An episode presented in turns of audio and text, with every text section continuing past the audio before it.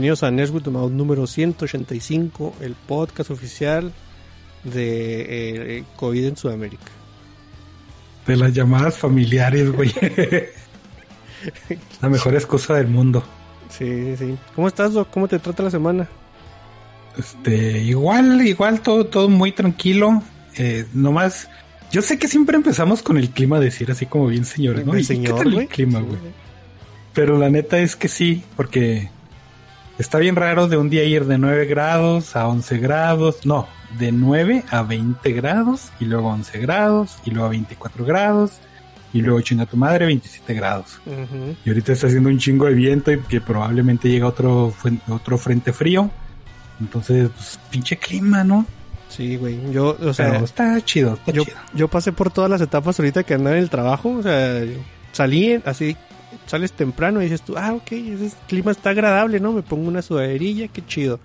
Y, luego, 30 minutos después, el calorón, ¿no? Acá es, no mames, ¿quién se le ocurrió ponerse sudadera? 30 minutos después, yo dije, no mames, me va a agarrar el, el, el aguacero aquí y yo bien campante por caminando por entre los pinos. Entonces sí, pasé como tres etapas del clima en, en un solo ratito y, y ya llegué a mi casa y ya no me enteré. Entonces yo creo que sí va, va a estar así todos. ¿Cómo dijiste que se llamaban las cabañuelas? Castañuelas. Bueno, esos eran en febrero, güey. Ya estamos en marzo, ya no cuentan. Eh, Igual y no existe, ¿no? No, pues no. Pero también, como el clima, pues todo el, el ambiente ahí en las redes sociales está del pinche nabo, güey, porque fíjate que me enteré de que ya están, eh, ya están este, trabajando en, en Jumanji 4, güey. Y, y no es Borderlands, eh, o sea, Borderlands es como Jumanji 3.5. Pero ya salió la 3. No, güey. Acaban de terminar de, de grabar y ya están trabajando en la 4. Los güeyes Mm. están yendo súper recio y, y, pues dije, pinche madre, más roca mismos para año, ¿no? y los mismos. Sí, obviamente, güey. Mm. Y luego, este, salen las primeras imágenes de, de Space, de, sí se llama Space Jam, ¿no? La película esta de, de Mm. los Looney Tunes. Y la gente se encabrona porque la lona Uni no está acá súper sexualizada, güey. Pinche madre, güey. ¿Qué les pasa, cabrón? Está bien rara la gente, güey. O sea, a mí se me hace muy extraño las batallas que eligen, ¿no? Así para, para, Ajá. voy a pelearme con de esta cosa en el internet. Dices tú, no, güey, o sea, sí, sí puedes elegir mejor tus batallas. No, no Sí, tanto güey. repiten ese, ese dicho de que Dios le da sus mejores batallas a los mejores guerreros. Sean mejores guerreros, vatos, déjense. No Gánense esas batallas, cabrones. no muerdan sí, el eh, anzuelo. Es que inmediatamente sale que, que cancelaron al pinche Pepe Le Pew, el, el, el, el zorrillillo ese francés que le tiraba el, el pedo a cualquier cosa que se moviera, como cualquier hombre, ¿no? Mm. Pero decían, no, es que es un símbolo de acoso sexual. Yo, pues está bien, no, no sé. Y luego salen con que, no, pinche Lola no tiene chichis ni caderas, entonces no está chido. Pues y luego la balanza está acá, pobrecito, güey. ¿Qué dices no tú, güey? O sea, ¿de qué, ¿de qué nos estamos quejando ahora, eh? Porque no... Está como que de un Sí, lado güey, sí, sí. al otro me- medio raro, ¿no? Se, se me figura como eh, los productores de Cuties. O el, la directora, ¿te acuerdas de que era... eh, era para concientizar de esa cosa y luego ves la película y tiene tomas que son no para concientizar de esa cosa. Lo me concienticé, pero no sé de qué, cabrón. No mames. Sí, güey. No. Y, y todo esto se resuelve a, a- a- tengan criterio, cabrón. Nosotros nacimos con los Looney Tunes. Nosotros vimos a Pepe Le Pew y neta, en, en mi vida de, de pinche niño y adolescente viendo e- esas caricaturas, nunca vi la referencia de está, es- me, me está haciendo este acosador sexual y me está promoviendo para hacer eso y me está, no, güey. es que... Entonces, ¿Sabes qué es, güey? O sea, los periodistas en Estados Unidos ya, o sea, e- es muy, yo creo que se dan cuenta de que no, o sea, su trabajo no los va a hacer sobresalir, güey. O sea, hay como que un proceso de autocrítica y dices, güey, soy malo, güey. O sea, no, e- en este, en este oficio soy un escritor promedio, soy un periodista promedio. Tengo que hacer algo, un escándalo para eh, para sobresalir. Y es lo que hace, ¿no? Se meten a una cuenta de Twitter y, les, les carban 5, 6, 7, 8 años o, o se meten a, a un producto que era 30, 40 años, lo acusan de, de, ah, esta cosa tenía racismo y ya todas las notas sale con que el periodista tal dice que esto es racista. Y ahí está su, su minuto de fama, güey, porque la gente mordió el anzuelo muy fácil, ¿no? Entonces, eh, yo no culpo, bueno, sí lo culpo, yo lo veo mal, pero si tú ves ahí la oportunidad que dices tú, güey, la gente está mordiendo el anzuelo tan fácil con este, esta migaja de carnada que les tengo que tirar, pues yo me voy a aprovechar de eso, ¿no? Y es lo que pasa mucho en Estados Unidos, es gente mordiendo eh, anzuelos muy, muy fácilmente. También, eh, eh, sí, güey, sí, es exactamente, pero también es mucha culpa de la gente que emplea a, este tipo de vatos, porque eh, desde que las redes sociales se hicieron populares, tú no buscas escritores serios, güey. Un escritor serio antes, su, su forma de hacer olas y, y hacerla de pedo es, no mames, este, algo en Sarajevo está pasando y quién sabe que lo había persecución política y probablemente mataban ese reportero, ¿no? Ahora, las compañías van y le dicen, ¿tú cuántos tienes seguidores en, Twitter? No, pues tengo cuatro. Ah, vente, escribe para nosotros. Y esos güeyes que van a escribir, pues chismes de Twitter, güey. Y esto es un pinche chisme de Twitter. Pues sí, güey, pero te digo, o sea, si, si la gente, como dijiste tú, si tuviera más criterio y, y no mordiera así como que el anzuelo tan pronto, este tipo de noticias dejarían de existir no tan, no tan rápido. Pero qué gracia tendría, güey. Pero, imagínate el mundo feliz en el que viviríamos. Pero sin gracia, ¿no? O, feliz con otras gracias, no sé. Igual y, y este también, o sea, hacen luego, luego el artículo de la gente, el X, o sea, en general, pide cancelar esto, ¿no? Y, y tal cosa pide, o sea, el artículo es de pedir, güey. Entonces, Digo, eh, lo, lo veo muy, muy relatable, o sea, muy, muy parecido. ¿Te acuerdas en Parks and Recreations que tenían unas juntas ahí con la gente y que pues tenía que ir la Leslie, ¿no? Y siempre había un güey que decía, y hay que, hay que regalarle mota a los niños y, y hay que quitarle esto, o sea, y siempre era una idea, una idea estúpida y, y todo el mundo le decía, güey, es una idea estúpida, ¿no? Y nadie le hacía caso, pero no, lo, no, no le prohibían la entrada, güey, o sea, Tú puedes ir a decir tus pendejadas, pero no te vamos a hacer caso porque es una pendejada, güey. Aquí están haciendo caso a pendejadas, que es lo más triste de todo, güey. También el pedo, se me figura mucho que ahora te dicen qué tienes que hacer o qué tienes que pensar, ¿no? Mm. Que te dicen, tú estás ofendido y tú quieres que cancelen a esta madre. Tú dices, ah, sí, es cierto, quiero que lo cancelen. Es como, como el documental ese que, que nos echamos, ¿no? Que se, así hablando, hablando se quitaban la barra. No me acuerdo.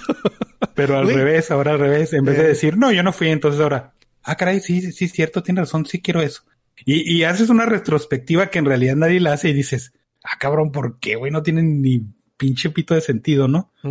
Pero pues sí. Igual y, este. y, y, crece esa, o sea, esa bola de gente quejándose por cosas que no debería quejarse, crece acá de, eh, a ver, y si cancelan a Pepe Le Pew, ¿por qué no cancelan a Puka? Que es lo mismo, ¿no? Y dices tú, ok, vamos a cancelarle el RPG por turnos que estaba por salir en tres meses y la película, trilogía que estaba planeada. Ninguno de los dos monos son relevantes hasta ahorita, güey. Y yo creo también mucho, o sea, yo, yo, yo sospecho mucho esto, que todo este pedo es publicidad gratis para la película implantada por los mismos vatos que... Ahora resulta que ya sale acá un productor y decir, ah, es que teníamos una, una escena tan chida de él. miren, déjenles cuento la escena.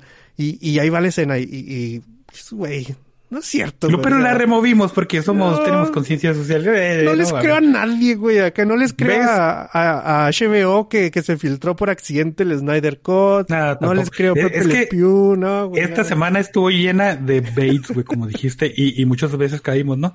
Este salió lo, lo es el Space Jam, güey, y luego te cuentan, no, es que la película está diseñada para que aparezcan, este, e, es básicamente Ready Player One, pero de, de Warner, ¿no? Va a salir Batman y va a salir quién sabe qué vergas y no sé qué, y muchos personajes. Entonces, un personaje tan secundario como Pepe Le Pew, pues obviamente iba a tener dos segundos en pantalla, que ellos hicieron a bien porque son los héroes, aquí, a removerla porque era el, el, el clamor social, ¿no? Pero bueno, este, entre todos esos Bates, entre todas esas carnadas que salieron, salió el tráiler de un nuevo juego de las tortugas ninja que se llama La venganza de Destructor, güey. ¿Lo viste, cabrón? Sí, vi el trailer. Bien bonito, güey. Este, vi el, el, el trailer y tiene punto tres segundos de gameplay, que es algo que siempre me ha molestado en los, en los eh, trailers de, de videojuegos. Pero es que se ve igual a los demás, ¿no? El, o sea... el trailer está chido. No, güey, sí, sí tiene, sí se, sí, sí, se ve una mejora gráfica bastante sí, eso sí. muy notoria.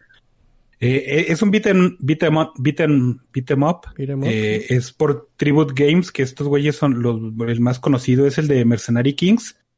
Eh, tiene, es pixel art, el, eh, y pues todos los juegos así eran de, de eh, el arcade de las tortugas ninja eran de pixel, ¿no? Pero este sí se ve un poquito más refinado y trabajado. El pedo fue el video de presentación, que era la animación de los 80. Bueno, no era la de los 80, ¿no? Era una referencia a que está súper bien hecha. Mm. Y, y si mucha gente decía, pues es que así es como se trabaja la nostalgia, ¿no? No tenías que hacer la, la madre esta de las tortugas ninja, que no me acuerdo cómo se llama la nueva animación. O ya no Rise of the. Mutants, ¿no? Algo así. Ándale. Entonces, si querías ese tipo de nostalgia, pues así lo haces, ¿no? Nomás es así es lo viejo ligeramente más bonito ya. Y sí, sí está muy bonito. Sí mordiste el anzuelo también ese. Sí, sí, ese sí lo mordí, güey. Sí me gustó un chingo todo lo que vi. Y, y mordí otro que este sí, hijo de su madre. Cuatro días tengo en, en esta madre, güey. ¿Te acuerdas que habíamos comentado todo el pedo de Caitlyn Kennedy y el Mandaloriano y todo Ujú. el futuro de Star Wars, no? Y habíamos sí. mencionado que Ah, mira, ahí de High. Republic y un saludo a Steiner, ¿Qué qué bueno que, que no sé, que estás aquí. Cosas. Vine por Star Wars, claro. ¿eh? Vine por Star Wars, claro. Ah, obviamente, que todos venimos por Star Wars. Este, e- este, este proyecto empezó con el pie, el que le sigue a la izquierda, el de más allá, ¿no? Y anunciaron uno de los personajes y es una pinche piedra que se llama Geo, güey. No mames. Oye, ni para los ¿Cómo le pones a, una piedra? Geo, güey. Deja tú. ¿La nave cómo crees que se llama? Ship. Casi, güey. Se llama Vessel. Que Ah, Vessel es, es básicamente una nave, ¿no? Steel Vessel, güey, acá que se llama. Casi, güey. Starship 1. Steel Vessel with Y- Rockets. Y, y la gente neta estaba, estaba No, diciendo, oye, güey, está bien que, que es- los, los fans de Star Wars estamos pendejos, pero esto ya, ya es el colmo, ¿no? Ya nos está restregando la caca en la cara, no mames. Eh, No solo eso, el, el de Mandalorian está en, en, en, en la cuerda súper floja, güey. Cancelaron varias novelas, cancelaron no me acuerdo qué más que cancelaron del Mandalorian y, y la gente se excusaba diciendo, pues es que no sabemos a dónde va la línea argumental, no podemos seguirla, ¿no? Entonces nosotros no queremos tomar atributos que no nos corresponden y decir cosas que a lo mejor no son, entonces pues que salga lo que tenga que salir y nosotros tal vez trabajaremos sobre eso. Cancelaron un montón de novelas de, de Star Wars, no solo de Mandalorian y otros proyectillos. Pero sí, este, esta madre de, de High Republic y su pinche piedra, pues no, estuvo bien bueno. Me gusta ese Steel Vessel with Rockets, güey. Yo creo que sí, sí va a ser como que insignia para los nombres de naves de aquí. Eh. Este, este proyecto eh, está muy apestoso, ¿no? Todo, todo lo que tiene que ver con High Republic. Sí, güey, no, ya en estas alturas todo lo que tenga que ver con Star Wars. Está maldito, güey. Está maldito. Es así como que cada, cada ítem que agarras de ahí está maldito, así de que menos 20 de vida cada vez que la- tomas una espada de estos. O sea, eh, de esos ítems que te encuentras en esos juegos malditos, puro, eh, estás dropeando Star Wars de esas cosas últimamente. Y uno de esos rumores que a mí se me hizo, híjole, pues va a estar bien zarro si es, si es verdadero, es que dijeron, vamos a, a quitarle un poco de foco a la temporada 3 de Mandalorian, vamos a quitarle un poco de foco a, la de Boba Fett para darle el spotlight a, a Obi-Wan Kenobi, güey, a la serie que va a salir. Y mucha gente decía que eso venía de, desde arriba, güey, desde, desde la misma Kennedy que les dijo, háganse un lado, esta serie va a ser mi serie insignia. Entonces, si eso es, pues, híjole, un mal augurio para, para esa serie, ¿no? Pues, A lo mejor sí, porque no sé si, si checaste el audio que se filtró de, de la, era desde uno de los ejecutivos de Disney, ¿no? sí, la junta ejecutiva, que le estaban preguntando qué, qué onda con Gina Carano y qué onda con, con ciertas políticas que está tomando Disney y nada, se pusieron a decir lo de, la de siempre, no, es que nosotros trabajamos por la diversidad y ya no contestaron nada. Sí, sí. Y también en una, eh, en una como conferencia, un, un güey le preguntaba. Y terminó bien chido porque le preguntó, ¿y acaso this is the way? Y, y- y el güey se salió por la, por las ramas, ¿no? Diciendo, no, es que Disney estamos comprometidos con la calidad y nosotros queremos mucho nuestros productos y bla, bla, bla, bla, bla, cosas así que nadie le creyó. Pero sí, un futuro súper oscuro para la franquicia de Star Wars y obviamente para mí. pues sí. Fíjate que el Doc llegó tan eh, enjundioso que no me dejó leer ni los comentarios del podcast pasado, no me dejó nada. Dijo, yo voy a, lo que vengo, vatos, porque aquí empiezan a, a, cortar mi, mi libertad de expresión. Y pues ahora sí, vamos a leer los, los comentarios del podcast pasado. Dice Alan, a huevo, regresaron los X-Men, digo, Steiner. Pues mira, ahorita también amenazó con que, con que sí, y regresaron los X-Men. Y dice el señor Lolo, muy bien por la patrona que anda mirando The Good Doctor. No, güey, esa no es la de doctores que está viendo. M. Gecko dice, con eso de los dos Steiners me confundí, hagan un reboot. Si no, ya, ya se requiere, güey. Está, Un chida la propuesta, güey. Un remake. Sí.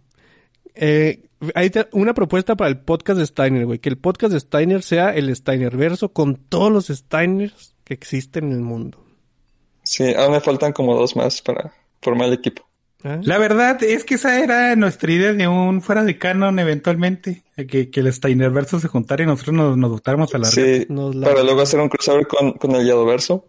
Ajá. Ah, no, que ya yo me di unos ñañaras, güey. Ya no quise hacerlo. Dice No gente te que creas, Yado. pecador de Alberto Vázquez. Le atinaron a su mejor rola de pura cagada. Para que nuestro amigo argentino se sienta integrado, pongan algo, algo de Leonardo Fabio para amenizar esos datos curiosos, por favor. Fíjate que estoy creyendo que GTG o es un señor de 58, 60 años o reencarnó hace poquito, o sea, se murió el señor de, de 30 años y era muy fan de estas cosas, se reencarnó y ahorita ya, ya lleva 20 años de vida, pero pues sigue con los mismos gustos musicales. No, no, no había conocido yo a alguien así que en ese rango de edad tuviera todos esos datos acá, fun, fun, Alberto Vázquez y Leonardo Fabio y No sé, güey, el hecho de que estemos bien viejos, este, como que merita tu comentario. güey, ¿por qué? Pues sí, no dijiste un güey acá bien grande de No, 50 no. años y lo yo. O sea, de, de que esas sus, eh, de esas canciones sean tus día a día, güey. O sea, tú cuántos años tienes y cuántas veces has puesto Leonardo Fabio. o- ¿Sabes quién es Leonardo Fabio, Doc, acaso? este, no, no te voy a mentir. A lo que me refiero es de que se me hace pirata que, que sea acá como que cultura general tener a esos, por ejemplo, yo recuerdo a, a- a las canciones de mi mamá así lejos, pero no te puedo decir que ese güey se llamaba eso, que esa canción se llamaba lo otro, o sea, pues no sé, güey. Bueno, sí, Si tienes me, razón. si me la pones, Viejo podría tararearla, güey. Si me- Alma vieja, güey. Al- Alma vieja. Vamos a decir que GTG es alma vieja. ¿Dónde me quedé? Cambiando de tema, recientemente vi en la TV las películas de Mentiras Verdaderas y también El fin de los días de Arnold Schwarzenegger. Ya que no saben qué ver, estaría chido para un baúl de los recuerdos. Ya tienen sus pasaditas 20 años, así que si aplica. Dentro de toda su filmografía de Arnold, me da la sensación de que estas dos películas se sienten diferentes a todo el resto. Más Sí. la del fin de los días. No sé si el vato le puso un poco más de esfuerzo a la actuación, o era el cast que lo rodeaba, o qué chingados. Igual y solo es mi percepción y estoy mamando, y el doc me va a querer escupir, y es lo más probable. Ahí sí están de acuerdo. ¿Ves? Yo estoy, eh, es como el pinche Discord, güey, acá le ayudo a la gente y luego me lo echan acá de pinche vato colo. Escupidas para ti, cabrón. Si están de acuerdo, chequenlas y a ver qué opinan. Saludos. Hashtag por un community manager mejor. Ahí Y- sigue la insurrección, ¿eh? Ahí sigue. Este, yo no he visto, bueno, no he visto completas o no he revisitado este, la True Lies de Schwarzenegger. Es donde sale sí. Jamie Lee Curtis. Sí, la escena Mm, candente. Sí. Esa escena. Sí me, sí me acuerdo vagamente la película, pero fíjate que eh, esta semana, no me acuerdo quién me estaba preguntando, estábamos platicando de cine y salieron, y mencionaban películas que yo estaba seguro que las había visto y lo, ¿te acuerdas cuando lo? Este, no. y llegué a la casa después de que como siete, ocho películas dije, no mames, no me acuerdo de nada, güey, puse la película y digo, sí, ya la vi, güey, o sea, pasaban las cosas. Yo estaba seguro que la había visto, pero no podía contarte nada de lo que pasaba en la película. Entonces, eso, eso me hace bien, bien y mal. Ahí no es win-win, es win-lose. Porque bien porque puedo eh, revisitar una película chida que había visto antes y me vuelvo acá como a emocionar. Y mal, habla muy mal de mi memoria, güey. Muy mal de mi memoria. O habla mal de la película, ¿no? Ajá, sí. No, s- bueno, pues también podría ser, güey. Dice Frost que los Steiners se fornifiquen. Ese es el comentario con el que estoy más de acuerdo de, de- de- de la semana, ¿eh? Muy bueno, muy bueno. Lo apruebo. Muy fuerte, muy fuerte. Sí, güey. Y los likes fueron de Gul21, el señor Suki, GTG, Andrés Zapata Garrecos, Frost, Sergio Hernández Reyes y Alan. Y en el chat ahí anda Omega X01 que manda saludos. Eh, Javier Ramón también eh, manda saludos. Anda también ahí Sergio Hernández. Ahí ya, ya estaban checando la, la tarjetita de faltas de Steiner, pero pues retardo, póngale Retardo. retardo nada más. Eh, No, llegó al principio, güey. Llegó al principio, no, no es falta. Todavía no tomábamos lista. Sí, güey. Dice Darío Alexis que saludos y espera que el Doc se muera en vivo, ¿ok? Gracias. Creo que, creo que va a ser primero Yadomón, ¿no? Pero Eh, sí. Y Javier, mira, Javier Ramón ya dijo, yo quiero ser el Steiner de Aguascalientes, entonces ya te falta nomás un Steiner. ya vamos tres. Qué chido. Sí, fíjate que voy a culpar a Darío Alexis de mi poca productividad esta semana, güey, muy fuertemente, güey, porque pon, puso el, el video ese de, de María Marta en el Discord y obviamente me, me lo aventé después de haber ya visto el primero que, que había puesto que se había equivocado. Y le di una escarbada a ese canal, güey. No mames, ahorita pregúntame cualquier cosa de Argentina. Y mira, ando filoso, güey. Que el asesino de quién sabe dónde, que los pollos infectados, que la familia que chocó y duró tantos días en un lado de la carretera. Todos los datos los traigo más o menos frescos. Y, y sí mamé, ¿no? O sea, me aventé como cuarenta y tantos videos de ese güey. Y, y sí voy a culpar a Darío de, de ese asunto, güey. Y luego ya ni porque, ¿cómo se llamaba, güey? Historias innecesarias, ¿no? Simón, historias innecesarias. No Dije, ah, no mames. exactamente lo que estaba buscando. Qué chido, sí, Bien sí. sí le innecesarios, entré pero también. sí, sí te aventaste varios también. Eh, como tres nomás. No, yo sí, sí, sí es. yo sí me pasé de lanza, güey. Y fíjate que, que eras, es un como ejercicio que dije, ah, voy a ver si hay un canal así por, como por país, ¿no? Que hay uno en Colombia y uno en Chile. Y para darnos cuenta que, pues, América Latina y el mundo en general, pues, son las mismas, o sea, es un remake de otro lado, güey, son las mismas mamadas, güey. O sea, Adaptación, güey. Adaptación. la adaptación son las, las chingaderas que pasan aquí en México que piensas, no más en México pasa. No, vato, no, no, no. No. En todos lados, güey, hay para dónde agarrarle. Y, y ni modo que vas a decir, me voy a ir a otro lugar porque aquí está bien culero. No, pues está bien. Sorpresa, sorpresa. También está bien culero. Por cuestiones iguales o, o- o diferentes, pero culero al fin y al cabo. Yo digo que la raza se aburre, güey. Se aburre de, de ser este rico con dinero y riquezas naturales, y luego se aburre por ser pobre, y luego se aburre porque está ahí nomás, se, se aburre por ser esclavo, se aburre por ser chino, entonces todo pasa eso, ¿no? Que dices, "¿Cómo- ¿cómo, ¿cómo salgo de este hartazgo de la existencia? Pues jodiéndote los cabrones. Sí, sí, sí. Fíjate que Pi- Pipo también preguntó, ¿qué pasará primero? ¿El Doc deja ser de fan de Star Wars o la franquicia saca una buena saga? Yo creo que No. una De, trilogía... de Ryan Johnson, ¿no? Bueno, ¿crees que sea posible, güey? O sea, una trilogía de películas, las tres, no chingonas. Un buen producto, güey, no, Sí, no, sí, no, sí. no, saga, no, no, un no, una producto. trilogía, güey, una trilogía, que Ah, es a lo que hace Star Wars, es a lo que le tira, güey, trilogías. Una trilogía o una, bueno, ok, te la va, te Una la voy a comprar. película. Una saga, pero toda No, arriba del saga promedio. no, güey. Toda No, arriba no, del promedio. güey. Es que una De película... una sí- película, un libro, un cómic, No, un no, no, eso sí lo han hecho, güey. Pues ahí está Rock. One, ahí está The Mandalorian. O sea, que toda la, la, la saga o toda la tirada de, de esa cosa del producto sea arriba del promedio nada más, güey, sea aceptable. Que no sea Pues, un también- hervidero de, de críticas o lo que sea. Todavía lo pueden hacer, pero pues mientras esté John Favreau ahí, si lo quitan de ahí, ya doy por Pues mira. muerto Star Wars. Hay tres posibles este, trilogías en, en, el, en el horizonte de Star Wars. Una es de Ryan Johnson, otra es de, de la señorita Kennedy directamente, y la otra fue la que era de los güeyes de, Mm, sí, de. Game of Thrones, que, que quedó ahí balanceándose en quién sabe qué chingados será. Entonces ahí está el futuro, güey. El futuro inmediato al menos, ¿no? Pero sí crees. ¿Qué te, te- qué te estoy I diciendo, cabrón? No believe. mames. o sea, yo, yo digo que, que, o sea, por ejemplo, yo no espero, aunque lo voy a ver, que el producto del Señor de los Anillos de la serie de Amazon vaya a ser bueno, güey. Yo creo que va a ser, bueno, pues no, no puedo, pues no soy vidente, ¿no? Pero no estoy así con estrellitas en los ojos, esperando que cualquier cosa que salga del Señor de los Anillos me vaya a gustar. No, Como pues yo tampoco, güey. son, son, son grandes fans del Hobbit, ¿no? Sí, claro, el Víctor sobre todo, más Yo- que yo. Yo odio mucho De esa gran trilogía. No sabría decirte qué pasa en la película 2 ni en la 3, güey, porque me acuerdo así de unas escenas que por las que renegué en voz alta. O sea, no fue así, de, "Mm", no, no fue, pero eso, es- eso es lo que tengo grabado en mi cabeza nada más, afortunadamente. güey.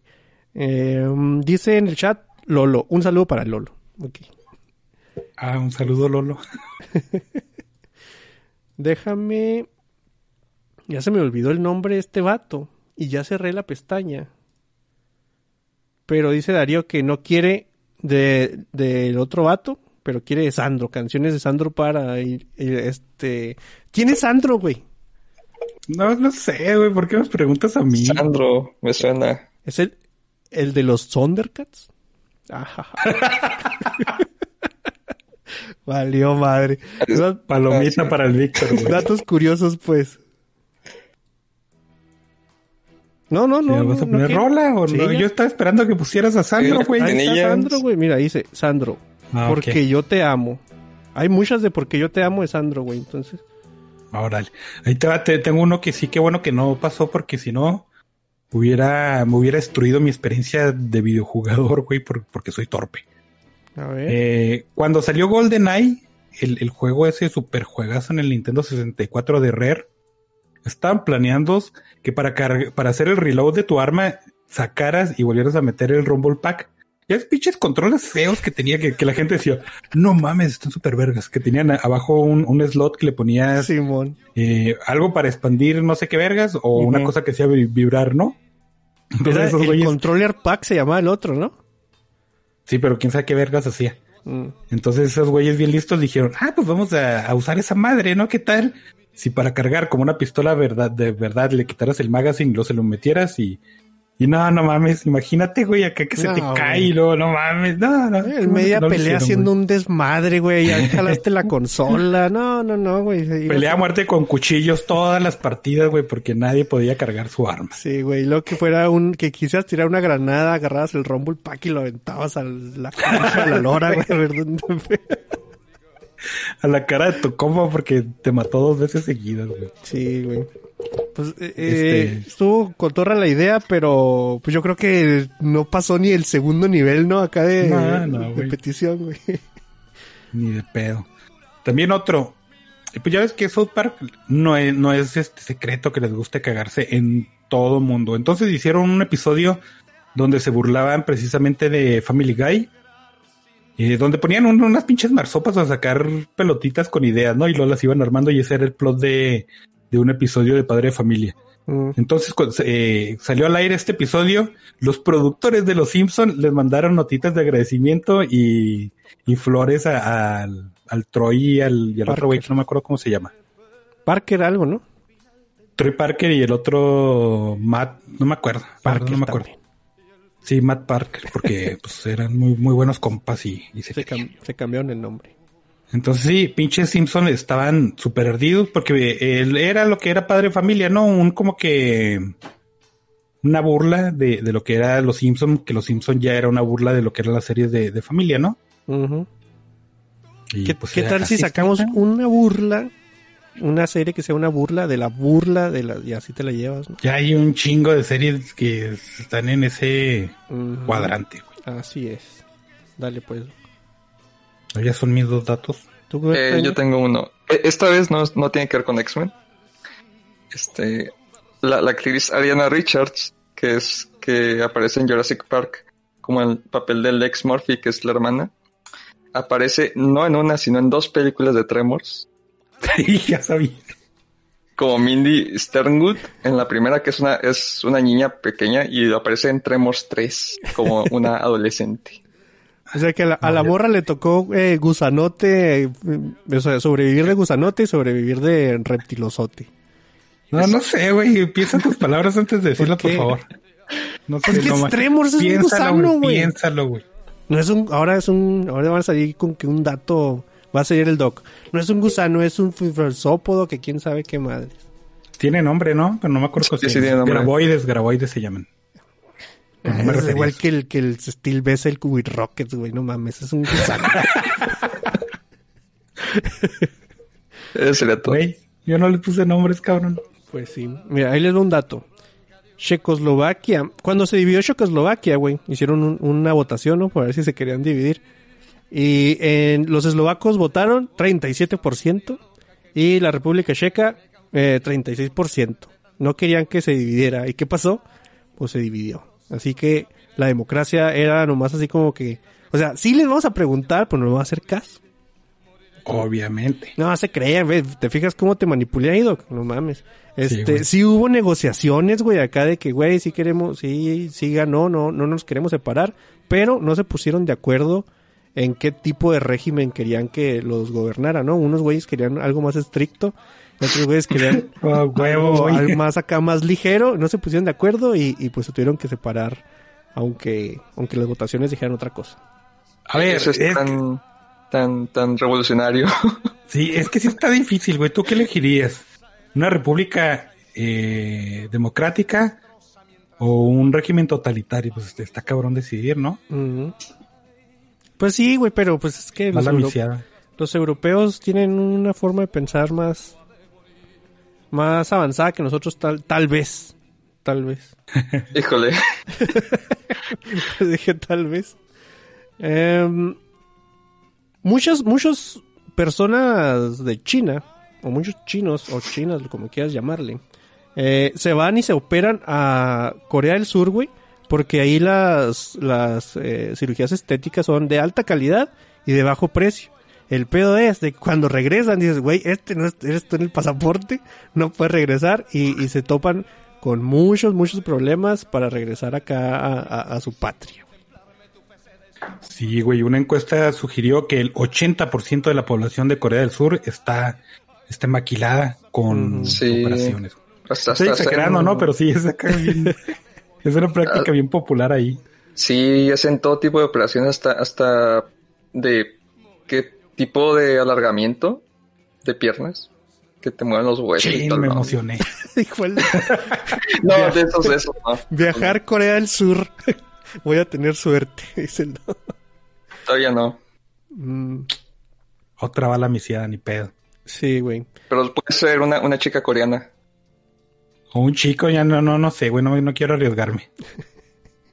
En el siglo XVII, eh, los británicos le subieron el impuesto a la cerveza, güey. Y eh, pues era como que bastante, bueno, no, pues era, era inaccesible si te querías poner hasta la madre. Entonces lo más, eh, lo más barato, el- el- la bebida de alcohólica más barata que quedó en el, en el país era la ginebra. Entonces la gente, los británicos dijeron, preste, ¿no? Em, eh, su consumo llegó a tal grado, güey, que eh, elevó el alcoholismo en toda la Gran Bretaña tanto, güey, que la tasa de mortalidad por primera vez superó la tasa de, de natalidad en ese periodo, güey. O sea, se morían tantos de alcoholismo más que los niños que nacían diario, güey. Está chido, está chido este dato, me agrada, me agrada mucho. Es como en, en Rusia, neta, que, que hasta es meme decir que son unos pinches alcohólicos y que traigan vodka para todo. Pero sí es cierto, güey. Este e- es una como que tradición, no, no tradición, es, es algo que acostumbran, una costumbre. Que Sí, y el acompañar clima, el, el clima a- ayuda aparte, ajá, aparte, aparte del clima. Pero en, en las comidas que no llegas a hacer comida, pero tampoco almuerzo, lo que está así, cuando comes un poquito ya tarde, ¿no? Como al mediodía, se acostumbra a tomar un, un shot de vodka porque, pues, no sé, güey, está chido, ¿no? Y luego en las tienditas venden vasos acá, pinches vasos de plástico nomás con un sello de papel con vodka, güey, porque vodka para llevar, ¿no? Y ahí te lo tomas en el camino porque, pues, tu alcoholismo no te deja vivir una vida normal. Fíjate, esta referencia nomás la gente de arriba de 30 años la va a entender, pero es como un samba, ¿no? Un samba de naranja así de que preste con su bolsita y, y te vas tomando tu, tu juguito de- en el camino de vodka. Sí, güey, de vodka. Qué bonito, güey. Sí, sí me agrada eso. Y aquí no puedes tomar en un pinche puestecito callejero porque necesitan permisos para alcohol, Mm. ¿no? Pinches culos. Sí, mon. Dice, en el 2014 el gobierno de India contrató 40 gentes para que se vistieran de changos. Para asustar a changos de verdad que estaban haciendo un desmadre en el parlamento de Delhi, güey. Entonces los vatos contratados se tenían que vestir de, de changos de cara negra para eh, asustar, bueno, e imitar los, los sonidos de los güeyes de, de los changos de cara negra para asustar a los simios de, de cara roja, güey. Entonces, pues si, si de repente les llega acá un- una botarga de simio por azares del destino, ya saben dónde encontrar jale, vatos. Sí, no, güey, buen dato. Se imagina acá los 40 güeyes acá en, en la iniciación, güey, acá en la capacitación del jale. Ese es el enemigo, el changuillo ahí nomás aventando caquillas a la gente, no, no va. Ah, qué bonito país, su- no mames. Su paquetito ahí de, de guía. Sí, güey, estaría bien chido su tríptico, güey, acá con los changos así malos, así. Este es el enemigo, guau, guau. También tenemos otro dato curioso que nos mandaron al correo, pero lo mandó Lolo y lo mandó repetido, güey. Entonces ahí eh, hubo un momento de disputa en el Discord porque decía que, ay, que, que- o sea, la persona que más nos dice tienen que grabar y graben y que no sé qué, ni los escucha, güey. Eso fue lo que salió a relucir de ese dato curioso, güey. Todavía salió ofendido de eso. Cuando lo defendí, Zelda. Bueno, al menos no fue este hack. Así es que. Pues sí, el dato curioso era el de los... fí- Fíjate, Stanier, aquí en vivo, güey. Tú no sabes cuál es el dato curioso y tú me vas a decir si lo recuerdas o no. Eh, el piloto ruso que le dijo que podía eh, aterrizar el avión si se tapaba los ojos, güey, a, a su copiloto. ¿Te acuerdas de eso? Sí. Ese es todo el mundo dato- se murió, güey. Todo mundo. Ese fue el dato curioso de Lolo. Ni siquiera hace mucho que lo dijimos, entonces lo descubrimos en la. Fue, fue este año, ¿no? O a, o a finales del pasado. Fue a finales del pasado, ¿no? Híjole, no, tampoco me quieras acá poner a mí, güey. Ya quédate con que era repetido. No, sí, creo que fue en diciembre, una cosa así. No, No, la verdad no sabría decirte, güey, no tengo tan buena memoria. No te acabo de decir que no recuerdo acá. No mames, no he visto Blade Runner y luego la pongo y... Ah, sí, sí, la he visto un chorro de veces. sí me pasó, güey. Pero bueno, vamos a las noticias, ¿no? Ah, por cierto, mañana no se va a acabar el mundo, ¿eh? Mañana por la noche le tendré todos los detalles aquí en el noticiero. Interrumpimos a este pendejo para pasar a las noticias de la semana. Pues fíjate que quitamos a Sandro con La vida sigue igual. Siempre que quitamos esta sección, güey, este nos llega un- una lección de vida muy fuerte, güey. La otra es ánimas que no amanezca, güey. Ahora la vida sigue igual, güey. Se hace que el siguiente podcast va a ser acá, mátenme porque me muero de los caifanes. güey. No, pues no sé, güey. No conozco ninguna de esas. Dale, pues. Pero sí. Pues ya de ahí la mitad de mi repertorio, pero pues lo voy a seguir, ¿no? Bueno, Eh, eh, Más Star para Wars. ti. ¿Más qué? Más Star Wars. No. Pues, pues ya hablé, güey. Ya hablé de Star Wars. No, ahora eh, este ya también se está volviendo un tópico muy recurrente hablar de estos cabrones porque pues todo el mundo quiere un, un cachito de sus obras, ¿no? Y ahora le toca a Wild Cars al fin, pinche Víctor, tú que estás ahí pendiente. Pero eh, es una mala noticia, ¿no? Porque pierde su escritor, este, el trato con Hulu ya no está chido, entonces sigue, sigue el proyecto en pie, pero ahora se van a, a Peacock, que es el, el de la NBC. Sí, Y, está y es una palabra muy rara que puedes este, malinterpretar, ¿no? Pero pues sí, no, no está chido, güey. Un, un proyecto cuando empieza a tener este tipo de fallas, pues ya sabes que, que está medio este maldito desde el principio. Entonces a lo ¿Ya, mejor ya cuánto tiempo muerto. lleva ese, ese proyecto? Lleva bastante, ¿no? Eh, creo que empezó en el 2018, cuando empezó a, a, a- barajearse el asunto y cuando Hulu les dijo, sí, vénganse Mm. para acá. Entonces, pues ya si le sumas, pues son tres años, ¿no? O dos y medio. ¿no? Y, y creo que lo, bueno, lo malo y lo bueno es que son una serie de libros que puedes agarrar cualquier cosa y adaptar. No, tener- no quedarte sin material. Simón, sí, sí. Y eh, eso sí, sí estaba chido y era lo que nos llamaba la atención, ¿no? Este viene por parte, no directamente, pero pues sí tiene ahí sus manos metidas el, el R.R. Martin. Entonces, por eso les decía que era, que ese güey ya está haciendo medio recurrente. Otra nota es de que el Talismán, una obra de sí, de Stephen King, también está planeada para ser adaptada, esta vez por manos de Spielberg y por los hermanos Duffer, mejor conocidos como los pinches vatos de Stranger Things, y por No Más. Entonces, pues, eh, este está chido, ¿no? Eh, Está chido, a mí se me hace que si, que si está el Spielberg y esos güeyes que son unos showrunners, que les han salido las cosas bastante bien. Y aparte, pues está Stephen King, que otra vez es el, el autor de moda. Mira, con, creo- con que ignoren, con que ignoren a Stephen King y hagan su propia cosa, todo va a estar. bien. Sí, probablemente sí, güey. y, y pues este, si lo comparas con el, con el otro proyecto de, del Martin, pues este como que tiene un poquito más de, no que vaya a estar mejor, pero que al menos sí vaya a salir en algún momento Sí. de la vida, ¿no? Más creíble. ¿Le, le vas más a este que a Sun Kings? Por lo mismo, güey, sí. Igual y, y, o sea, hizo tanto ruido George R. R. Martin con Game of Thrones que tenemos en la cabeza que todo lo que salga de ese güey va a estar muy chido. Pero pues ahí está la otra serie de ciencia ficción de, de tripas y cosas. ¿Cómo se llama? Night Flyers, ¿no? Algo así se llamaba. Ajá, sí. eh, la novela está buena, güey, o sea, sí está pasable, nomás que la adaptación fue Mm. deplorable en el mejor de los casos, ¿no?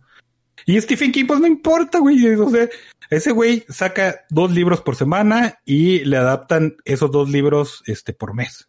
Pues, Sí, eh, ni, ni va a haber algo bueno, compraron. Ni, ni salen y ya se los compraron los Ajá, demás. exactamente.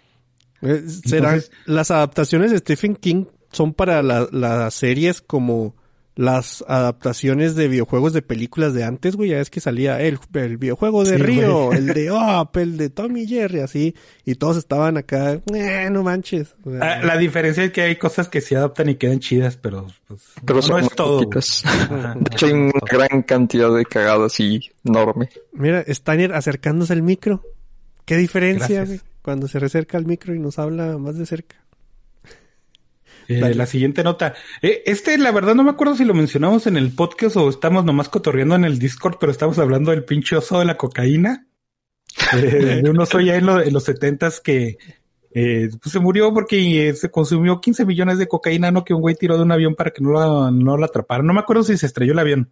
El pedo es de que Elizabeth Banks dijo, venga, acá, y le dijo Universal, oye, güey, ¿qué tal si hacemos una película? No Espérate mames, de un pinche oso, espérate, con cocaína. Y los de Universal les dijeron, pues de cuánto quieres el, el cheque, mami. Y ahora le va su película. No mames. Probablemente, probablemente sea una adaptación, y considerando a Banks, ¿no? Y a su trabajo, eh, a lo mejor va a ser una adaptación que, que no está dirigida al, al hombre blanco, este, no sé cuál es la otra madre.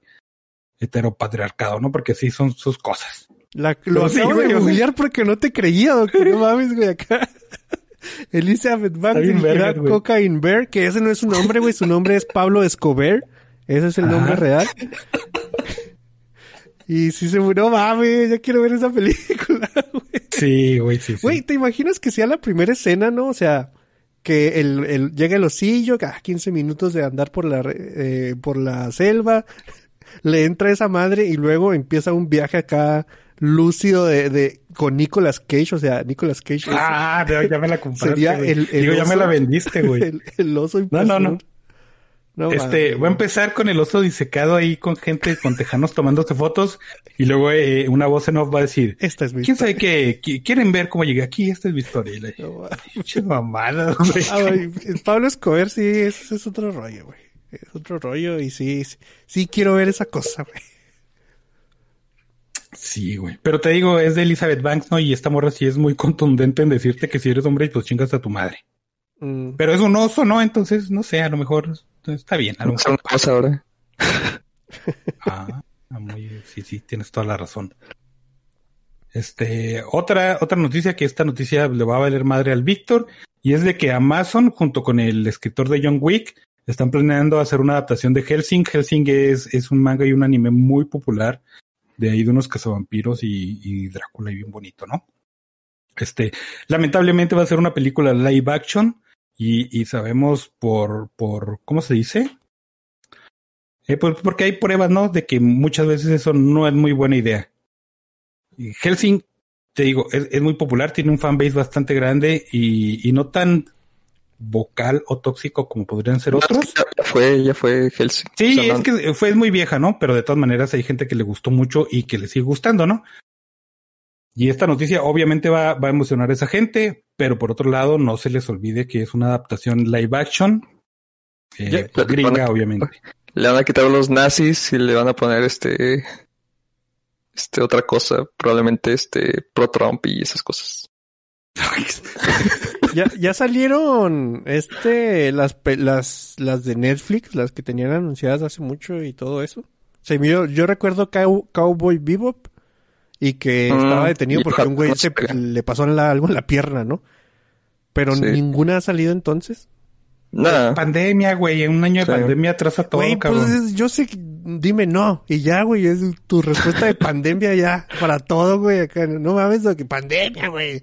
Dime que no, güey, Sí. ya. Vamos a grabar hoy pandemia, cabrón. No te estoy diciendo. Chingado, porque no lo sé. Sí. Dale, pues. Estuvo, estuvo gacho. Y este, también Disney Plus está, está planeando hacer una serie de Percy Jackson. Eh, y, y- y lo que hizo ruido es que dijeron, y, y con lo que vendieron la serie, ¿no?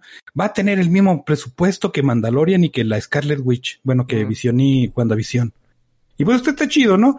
Las- la, la saga de Percy Jackson es una serie de libros de allá de los principios de los 2000, creo, cuando estaba toda esta ola de, de, de las, de las novelas como que Adolescentes, distópicas. adolescentes distópicas, güey. Fue, fue como de los primeros intentos de reemplazo de Harry Potter, ¿no? De, el, antes de que escogieran a la- los... eh, en, en- en las películas, pues, porque la, Ajá, la sí, novela sí. ya había salido y, y, y sí era medio popular. El pedo es de que este autor, las novelas están buenas, ¿no? Al menos las de Percy Jackson. Bueno, las de Ladrón del Trueno porque tiene varias. El pedo es de que tiene tres sagas o más y todas son prácticamente igual porque se llama el verso de no sé quién, no me acuerdo cómo se llama la- el, autor. Entonces es eh, la saga de Percy Jackson, que son los dioses griegos, la saga de quién sabe quién, que son los, dios, los dioses egipcios, y la saga del otro vato, que son los, dioje- los dioses vikingos. Entonces, sí, sí ves que cómo está el pedo, ¿no? No tiene otras novelas que sean diferentes a este asunto, pero la de Percy Jackson, al, al menos, este, se me hace que sí valdría la pena en forma de serie, porque tuvo una adaptación como dos películas que no estuvieron tan agraciadas. Pero eso fue por lo mismo, porque empezaron a adaptar un chingo de, de este tipo de novelas y, y órale lo que saliera porque es popular, ¿no? Hasta Eragon salió emborrado ahí. Sí, eh, sí, de hecho, creo que el, eh, cuando salió este Hunger Games, le, le empezó a quitar mucho eh, la modita a ahora enfocarse a, a cosas como Padre Royal y esas cosas. En vez de cosas mágicas. Pues es que más bien el juego de los hambre, del, del hambre fue el que trajo esta moda de, de hacer este tipo de películas y adaptaciones, güey. Y, y la gente, pues, de- se, sí, se eso fue con antes, eso, ¿no? güey. ¿Eh? Las películas de Percy Jackson fueron de antes, ¿no? Pero fue la que popularizó, güey. O sea, no, no fue el primer intento, cabrón. Digo, Pues, sí, diciendo. bueno. pero Sí, güey. Pero sí, muchas de esas películas este, no, no les fue para nada absolutamente bien. Eh, les podría nombrar un chingo que vi por pendejo, pero muchas que a lo mejor ni, ni sabrían de qué estoy hablando, ¿no? Y tampoco quiero hablar de ellas, Yo, güey. yo sí recuerdo que aquí la- las reseñas de Divergente llegaban de la mano del Dog nada Esas más. cosas. Pinche madre. Y, y muchos se sí. quedaron en parte uno, ¿no? De, de 10. Ajá, sí, exactamente. Eh, eh, el asunto es de que mi Percy Jackson sí está muy enfocada a, es, es pinche Harry Potter, güey, pero con, con dioses griegos, ¿no? Pero eh, el setting y todo eso de, de la- de la historia de la novela se me hacía chido, entonces yo creo que una oportunidad como esta sí es justa, sobre todo si tiene el presupuesto que le están cantando, ¿no? Porque así la están vendiendo. Eh, mames, además, sí, o sea, este tipo de novelas, hay, hay muchas novelas que se desarrollan mejor en ya sea serie, miniserie, que, Ajá, que película, ¿no? Por ejemplo, ahí tenemos Good Omens. Ah, Ujú. Good Omens, qué, qué chido, una miniserie.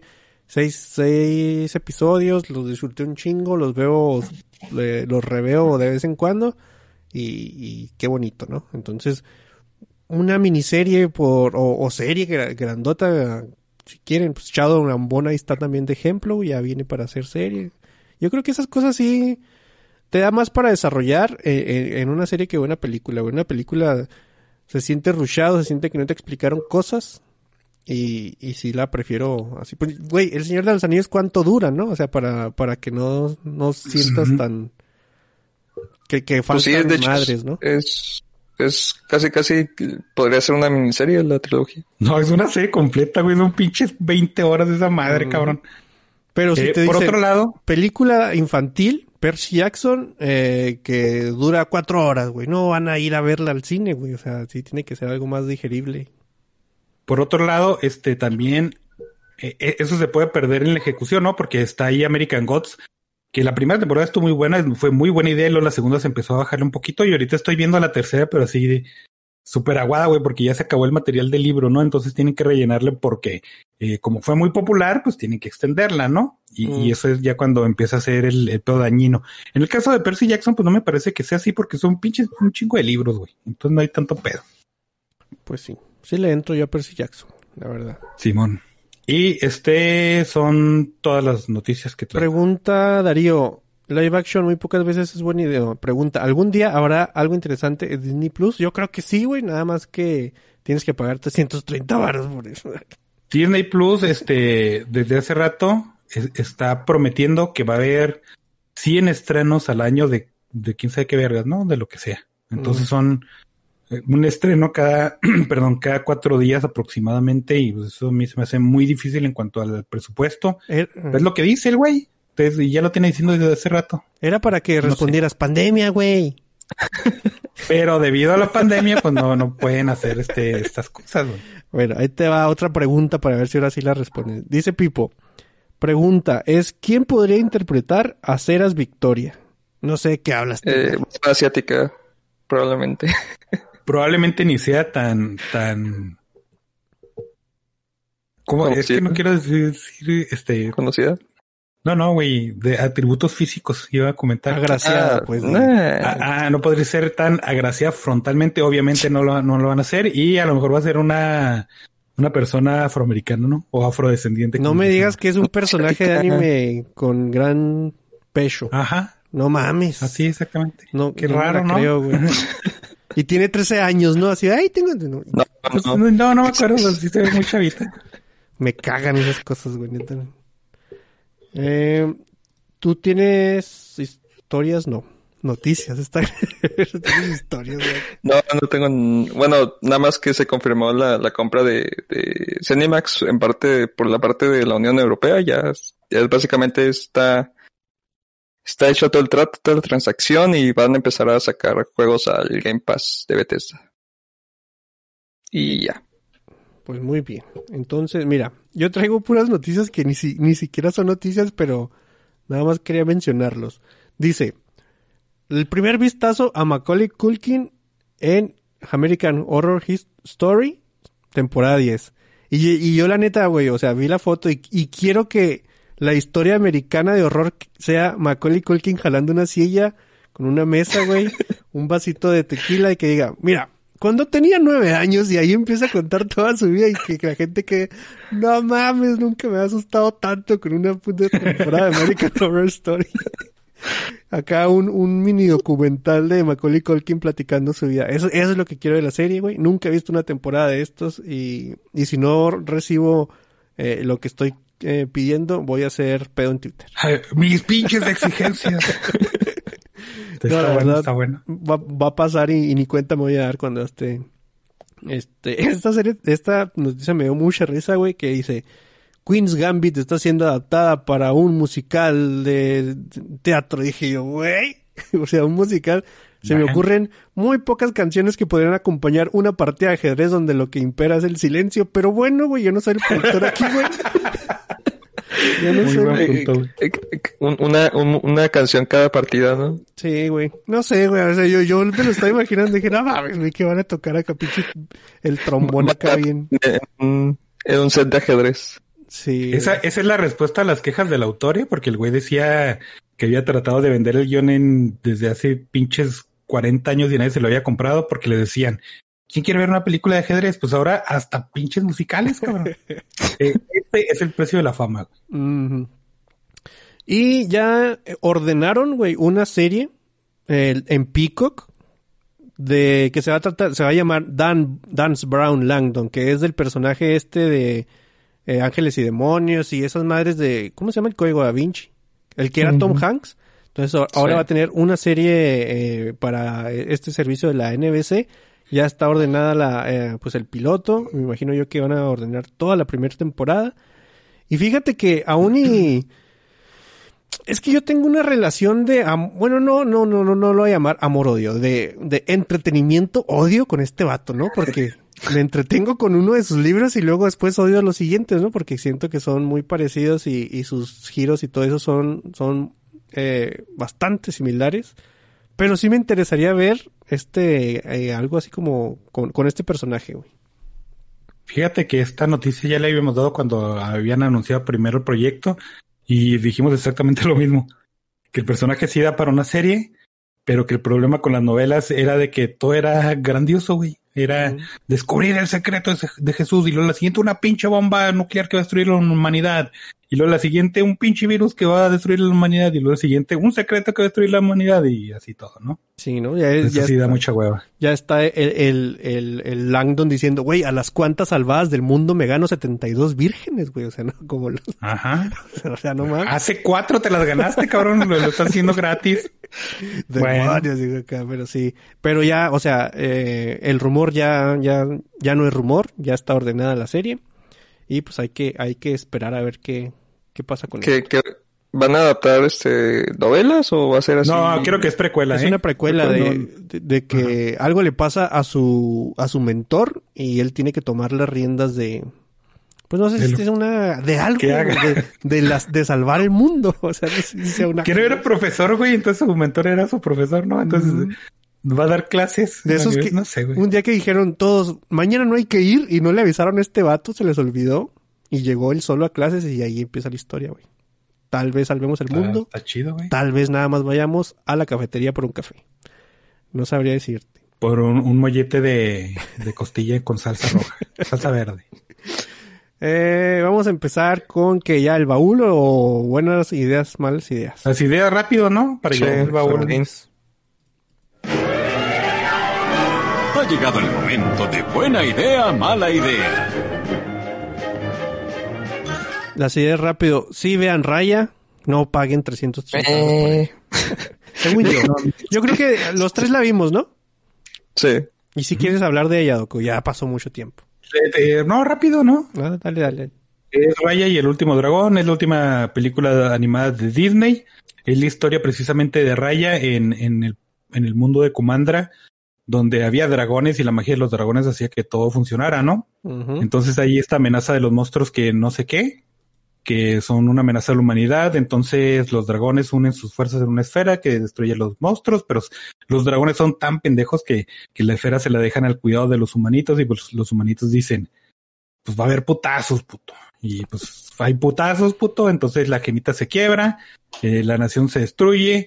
Todo es culpa de la pinche raya en, bueno, no, también es culpa de todo mundo, güey, porque pinches pendejos. Entonces Raya eh, empieza su misión personal de recuperar todas las gemas, toda la- todos los pedazos de esa gema para así restaurar el, el mundo de Kumandra. Básicamente esa es la historia. Mm. Este, cosa negativa, pinches for, este, monstruos de forma deforme que nomás es ahí un montón de humo, a mí me super cagan, güey. Este, y aquí fue eso, ¿no? Eh, por ejemplo, voy a poner algo que sí es bueno. En las novelas de Mistborn, también la neblina sin forma y que está allí, que es humo meco, también es parte del, es el enemigo, ¿no?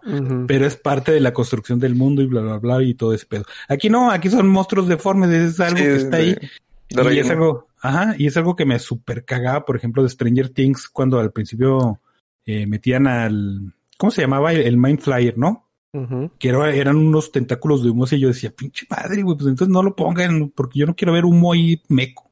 Y aquí sucede exactamente eso. Este, los antagonistas no son tan antagonistas porque al final pues se tienen que unir, nadie lo podría haber eh, eh, sabido, pero pues está bien. Cumple muy bien su aventurita el- esta madre, pero es como lo que decíamos, hay historias que se podrían contar mejor en, en forma de serie, ¿no? Y yo creo que esta es una historia que sí meritaba un poquito más de espacio. Sí, güey, porque la, Sí. la aventura da para más. eh, aquí sí, eh, sí. había relaciones en los personajes que podrían haber sido mucho mejor si las desarrollabas más, pero pues el tiempo está muy reducido. No sé, es un, una hora cuarenta, lo cual está, se agradece mucho. Pero sí había situaciones y personajes que, que daban para mucho más. Sí, Este- incluso creo que creo que termina termina da- dañando el mensaje de, de la confianza entre los personajes porque todo está tan contraído que en, en, un, en una parte eh, lo co- conocen un personaje y ya confía en él y después se, se echa su monólogo de la confianza de que no puede confiar en nadie y después confía en otro y, y así se va con los cinco personajes y al final este el mensaje termina siendo como que que es de la confianza, de confiar en, en otras personas de una forma tan... Confía en la confianza. Ah, exacto, exacto, ese es el mensaje. Eh, Es que sí es una bu- eh, está buena la aventura y sí te la pasa chido. El pedo es de que se nota un poquito que sí le soltaron la correa, pero todavía estás en el patio de Disney, ¿no? Y, y es mucho este pedo. Disney en sus películas agarran un tema central, en este caso pues es la pinche confianza y todo gira alrededor de, de, de eso. Entonces, este, usualmente mis buenas ideas, este, no doy spoiler, pero ahorita sí voy a decir porque hubo algo que medio me, No me mames, sacó ¿cómo de onda. un- Sí, sí, no Entonces, visto- spoiler alert porque es exactamente del final. Raya al principio se hace o se quiere hacer amiga de la hija de, de la matriarca de una tribu enemiga, la traiciona, entonces dice, ya no voy a confiar en ti porque la confianza es confiar en la confianza. Ajá, no, pero, pe- pero ella la conoció por como dos horas y ya eran súper amigas. Ah, sí, sí, porque no mames, si tienes un papá que te enseña karate todo el día y conoces a un morrito de tu edad, güey, vas a ser mejor amigo, ¿no? Ah, que Entonces, no tiene amigos ella. Nunca, nunca ha tenido amigos. Y el papá es el mejor papá del mundo a pesar de que la entrena nomás para eso. Este, la morrita que es la antagonista conoce al dragón y dice, no mames, güey, yo te adoro, cabrón, di- dime que brinque y, y cuántos metros quieres que brinque, toma mi gema, güey. Y lo Raya le dice, no, no tenemos que confiar en ti, lo güey, no mames, te está dando la solución del mundo. Pero bueno, al final se encuentran eh, todos los protagonistas o todos los personajes centrales con su cachito de gema y dicen, pues tenemos que unir la esfera para ganar, ¿no? Porque estamos rodeados de pinches humos sin forma, pero son los malos. Y lo Raya dice, eh, no. Ah, cabrón, ¿por qué? ¿Por qué no? Ah, bueno. Y lo dice el antagonista, ah, pues yo entonces yo tampoco quiero. Y lo dice Raya, ah, entonces me voy a sacrificar para que confíe, para yo confiar en ti. ¿Por qué, güey? O sea, todos las- los pedazos de las piedras están en el mismo lugar donde se necesitan y todos tenían la misma meta, ¿no? Es para confiar en la confianza. Ah, eh, es que al principio, al principio a mí me, yo dije, no mames, si Raya se sacrifica y si el sacrificio, eh, perdón, el sacrificio fuera permanente, es- eh, hubiera tenido una escena bien poderosa, ¿no? Pero después caí en cuenta, no, güey, pinche escena es innecesaria, güey, porque ahí tienen la solución y ya, güey, nadie tenía que hacerse piedra, güey. No, y para ese momento, la, la, esta, la chica, la que, la que era su amiga, ella mató al dragón, o sea. no, no, Raya, güey, o sea, fue un accidente a causa de Raya. o sea, no había razón para que los otros personajes confiaran en ella. No había razón para matar al pinche dragón, güey. Ahí, en esa escena se hubiera solucionado todo, pero es. Disney, es Disney, y obviamente tenías que, que, que este, meterle el sentimiento fácil, güey. Está bien, esa es mi queja, pero la película está buena. Aparte sale Aquafina, que para mí tiene... eh, eh, las voces estuvieron bien, güey. Sale Kelly Marin Tran y, y como Raya y esta morra como el dragón, que no me acuerdo cómo se llama. Están muy bien hechas la- las actuaciones de voz, pero Aquafina tiene una sola velocidad de actuación que es actuar como Aquafina. Y eso a mí- Sí, güey. Me cagó su voz. Eh, Lo, lo chido es que el- el- eh, cuando el dragón se hace morrita, eh, está modelado igual que ella y a mí, a mí me dio un chingo de risa porque está así. Me dio un choque acá visual porque la está bien tétrica el diseño. Pero así es esa morra, ¿no? Mm. Esas son mis únicas quejas, güey. Eh, eh, es para pasar el rato, está muy bien. Yo agradezco mucho que no haya un- ninguna canción en toda la pinche película. Eso fue súper satisfactorio. Y, y, y sí me gusta, ¿no? Que se aleje mucho de este pedo del, del, del, del super lágrima fácil. Bueno, no se alejaron tanto, pero se alejaron lo suficiente. No es un increíbles, pero definitivamente no es un Bolt. Y está disfrutable. Pues mira, yo, esta película a mí me enseñó una cosa con las películas de que están pasando animadas y, de Disney y de Pixar y todo eso. Yo ya no las debo de ver enfocándome en el, el sentimiento que dices tú, ¿no? O sea, si yo me enfoco en la lección, no la voy a disfrutar tanto porque tiene cosas que dices tú, así como lo mismo que dijeron ustedes, pues no lo voy a volver a repetir, ¿no? Si tú te enfocas en, la lección de la confianza, no te va a gustar tanto, creo yo, porque sí tiene esos altibajos. Si tú te enfocas en Soul, en, en la lección que es acá de, del alma y el propósito de la vida, eh, no, no te va a gustar tanto porque mm, pues está mal entregado el, el mensaje, según yo. Entonces, a lo que yo ya me dedico es a, a la aventura, güey. O sea, si la aventura a mí me entretiene, yo me voy por bien servido, ¿no? Porque pues, o sea, si me pongo a verle esos aspectos que ustedes mencionaron, sí decae mucho, güey. Pero si te pones a ver nomás la aventura, que, que pues es, la verdad es una, una cosa que ya te imaginabas desde el principio, ¿no?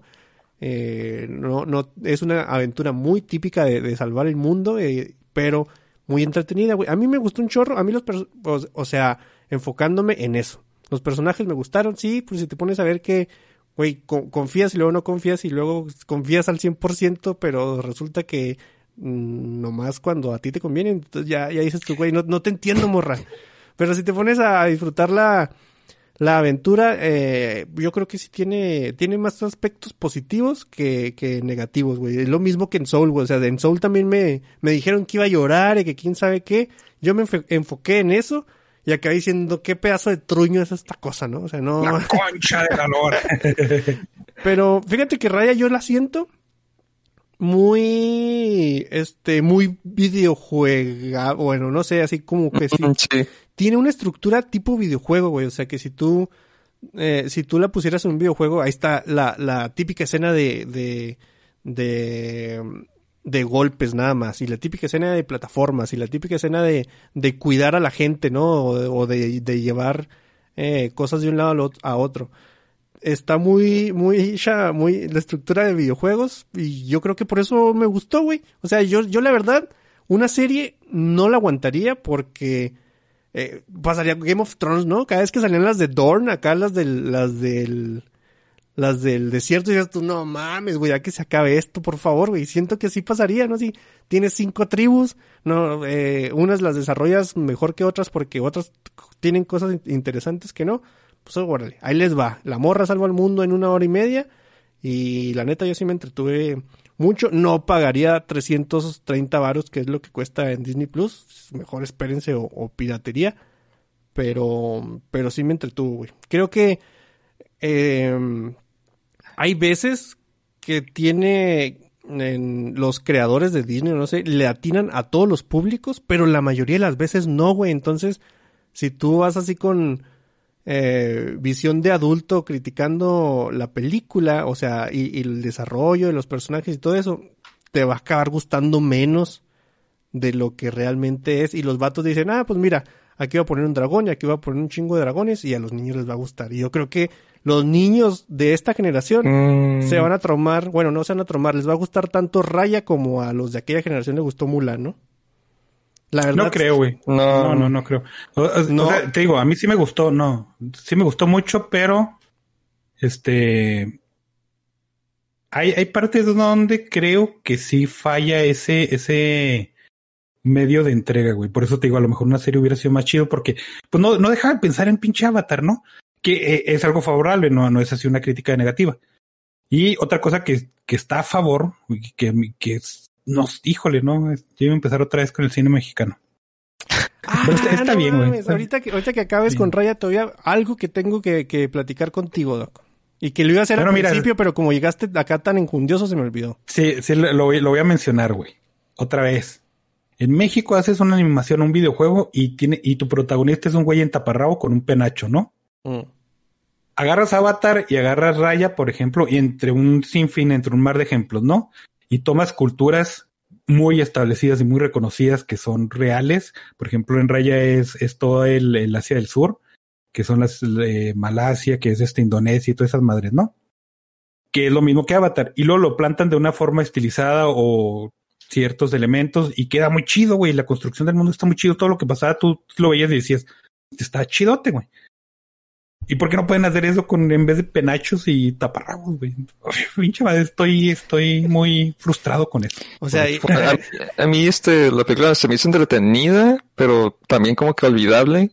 Pero vale la pena ver en este por todo el aspecto visual, el diseño de personajes también está cool. Este. Igual tiene todos los problemas que ya mencionamos, pero sí, y, y, bueno, va a estar en, en Disney Plus, ¿no? Es que a lo mejor la terminan viendo, pero sí dudo que llegue a pegar, más que nada porque el tono de los personajes está bien extraño. Está muy inconsistente. Y aparte de que, por ejemplo, Mulan, Mulan el, el viaje del héroe era también muy básico, pero está de- mejor definido, ¿no? Y incluso Pues, eh, sí, sí, ah, o sea, en Mulan es entretiene más a, a, a- a chicos o a familiar, o, o puede ser como que más familiar, y, y en Raya el humor es muy, pues es aquafina y hace cosas de aquafina y, y pues sale un bebé y pues, y ya. Ah, qué divertido sale un bebé. Bueno. Eh, mi, mi, mi comparación fue muy, muy alargada, la verdad, pero creo que sí va a haber gente, o sea, sí va a haber una generación de que raya, o sea, Mm, de, de, eh, niñas que ve, o niños que vean esta cosa eh, a la edad que nosotros más o menos vimos Mulan y que les va a parecer extraordinaria, güey. a, a mí me recordó mucho a las películas de DreamWorks, que son como que olvidables, pero que están mirables. Mm. que nadie se acuerda de ellas, pero que solo como un grupito como la gente que conoce a Yadomón y ya. Realmente no, no, no la veo, pero bueno. Yo sí espero que le vaya muy bien y, y que a lo mejor sí pase lo que diga el Víctor, porque este así a lo mejor Disney se anima a hacer más ese tipo de producciones, ¿no? Mm. O sea que es casi lo mismo, pero un poquito más salido desde su cuadrito, de sí, su casa. sí, es, es más diferente, sí. A ver, Doc, Ya, yo vi, ya veremos. vi la ciudad invisible, güey, que de la que hablaste tú la semana pasada. Sí, también creo lo mismo que tú, está buena a secas y cosas así. Pero me hizo pensar en una cosa cuando ves las producciones eh, originales de Netflix.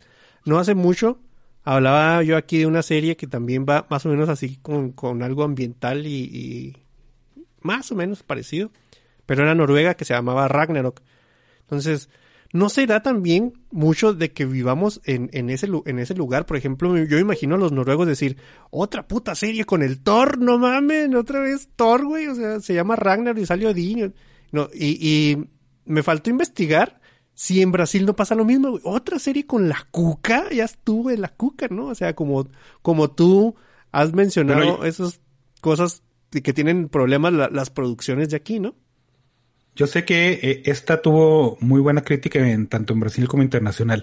Y sí, sí. Sí, sí, porque es en mejor producto, güey. Y, y también Ajá. tuvo buena crítica, pero la gente podría decir, así como, como tú te quejas de, de, de los clichés que hay aquí, así, otra serie con Thor, güey, o sea, no mames, ¿cuántas Sí, veces voy a ver Thor en el fin? Sí, creo mucho que eh, no, no creo que seas tanto así, y porque, o sea, es lo mismo. Aquí la gente se emociona cuando ve taparrabos y nahuales, güey.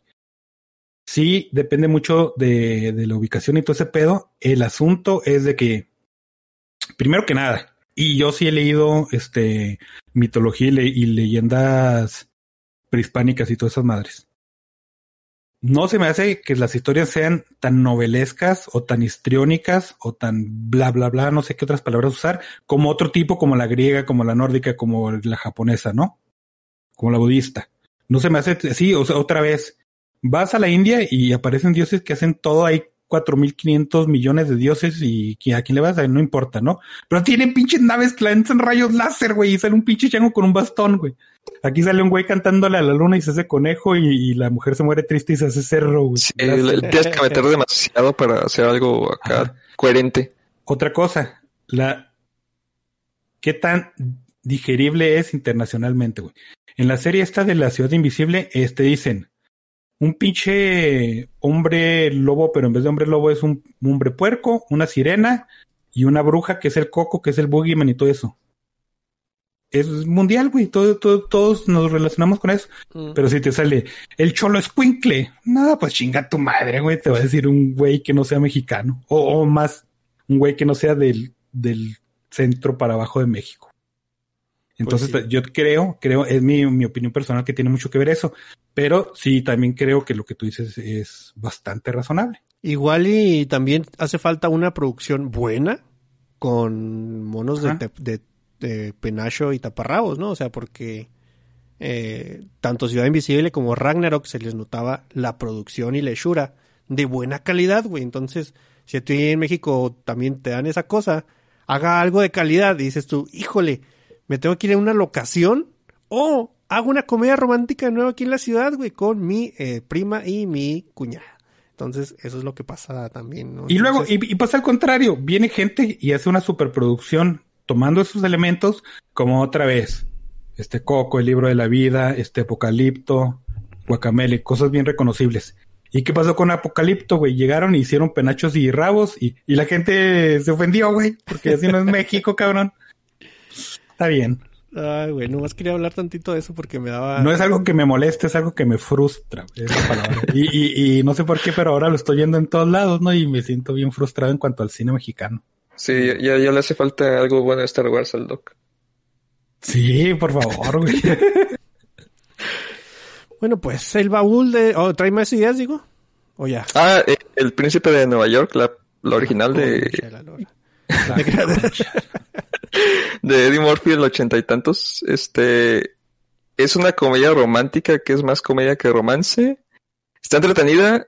Eh, lo, si todos sus recuerdos de, de haberla visto en Canal 5 eh, son casi los mismos, excepto que, que en las versiones sin censura a los cinco momentos aparece un chingo de chichis.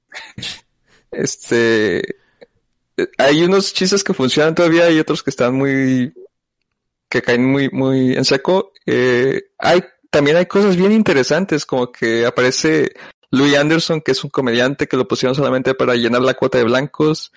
Eh, pusieron a, a- a- aparece este mm, Toby Hooper, el director de la masacre de Texas, en una escena. Eh, también aparece mm, este dos personajes de, de otra película de Murphy con este que creo que era con Dan Aykroyd, que era Trading Places, donde cambian de lugar. Aparecen dos personajes de ahí de esa Sí, película y Samuel Jackson también aparece ahí. Sí, el asaltante, güey. Qué bueno está. No me acordaba de ese cabrón. Sí, Eh, está, está pasable. Fíjate que, por ejemplo, mucha, mucha gente relaciona a Eddie Murphy con comedia familiar, pero Ah, su, su parte de comedia familiar vino cuando llegó este, Hollywood cuando se pone la botarga gordo, güey. La- la- ¿Cómo se llama? Sí, No me acuerdo si fue esa o Mulan la primera, cuando ya entró y, y ya de ella fue así de, ah, Eddie Murphy es el comediante familiar, ¿no? Pero en los finales de los 80 y principios de los 90 sus películas no eran familiares. Sí, Eran incluso- todo de los 80. Era ¿no? bueno para el stand-up, ¿eh? ajá. Incluso rompí, eh, él fue, empezó a, a de los pocos eh, actores afroamericanos en romper como que estereotipos, también como que, también este, la, esta película del Príncipe de Nueva York fue de las más eh, taquilleras y ahí empezaron a sacar otras películas de negros o afroamericanos, este, Y le damos las gracias porque gracias a eso salió la de la de la barbería y la de Friday, la de Next Friday Day, no me acuerdo cómo se llama, pero está muy chido. Sí, incluso las películas de Body Cop, las de compañeros policíacos, él también él fue re- responsable de, de Sí, iniciar eso. 48 horas y Beverly Hills Cop, ¿no? Sí. Y Metro. El Metro está un poquito. Y la, y la, la del el, el Drácula en Brooklyn, güey, que es pinche vato. No mames, qué, qué bonito que, que chichis, güey. Sí, Fíjate eh, que salió la de, la de, la de, ¿cómo se llama? La Coming to La- America 2, que es como la secuela de esta madre, ¿no? También es bien exitosa en Netflix, ahorita es de las más populares en, en La más- vistas.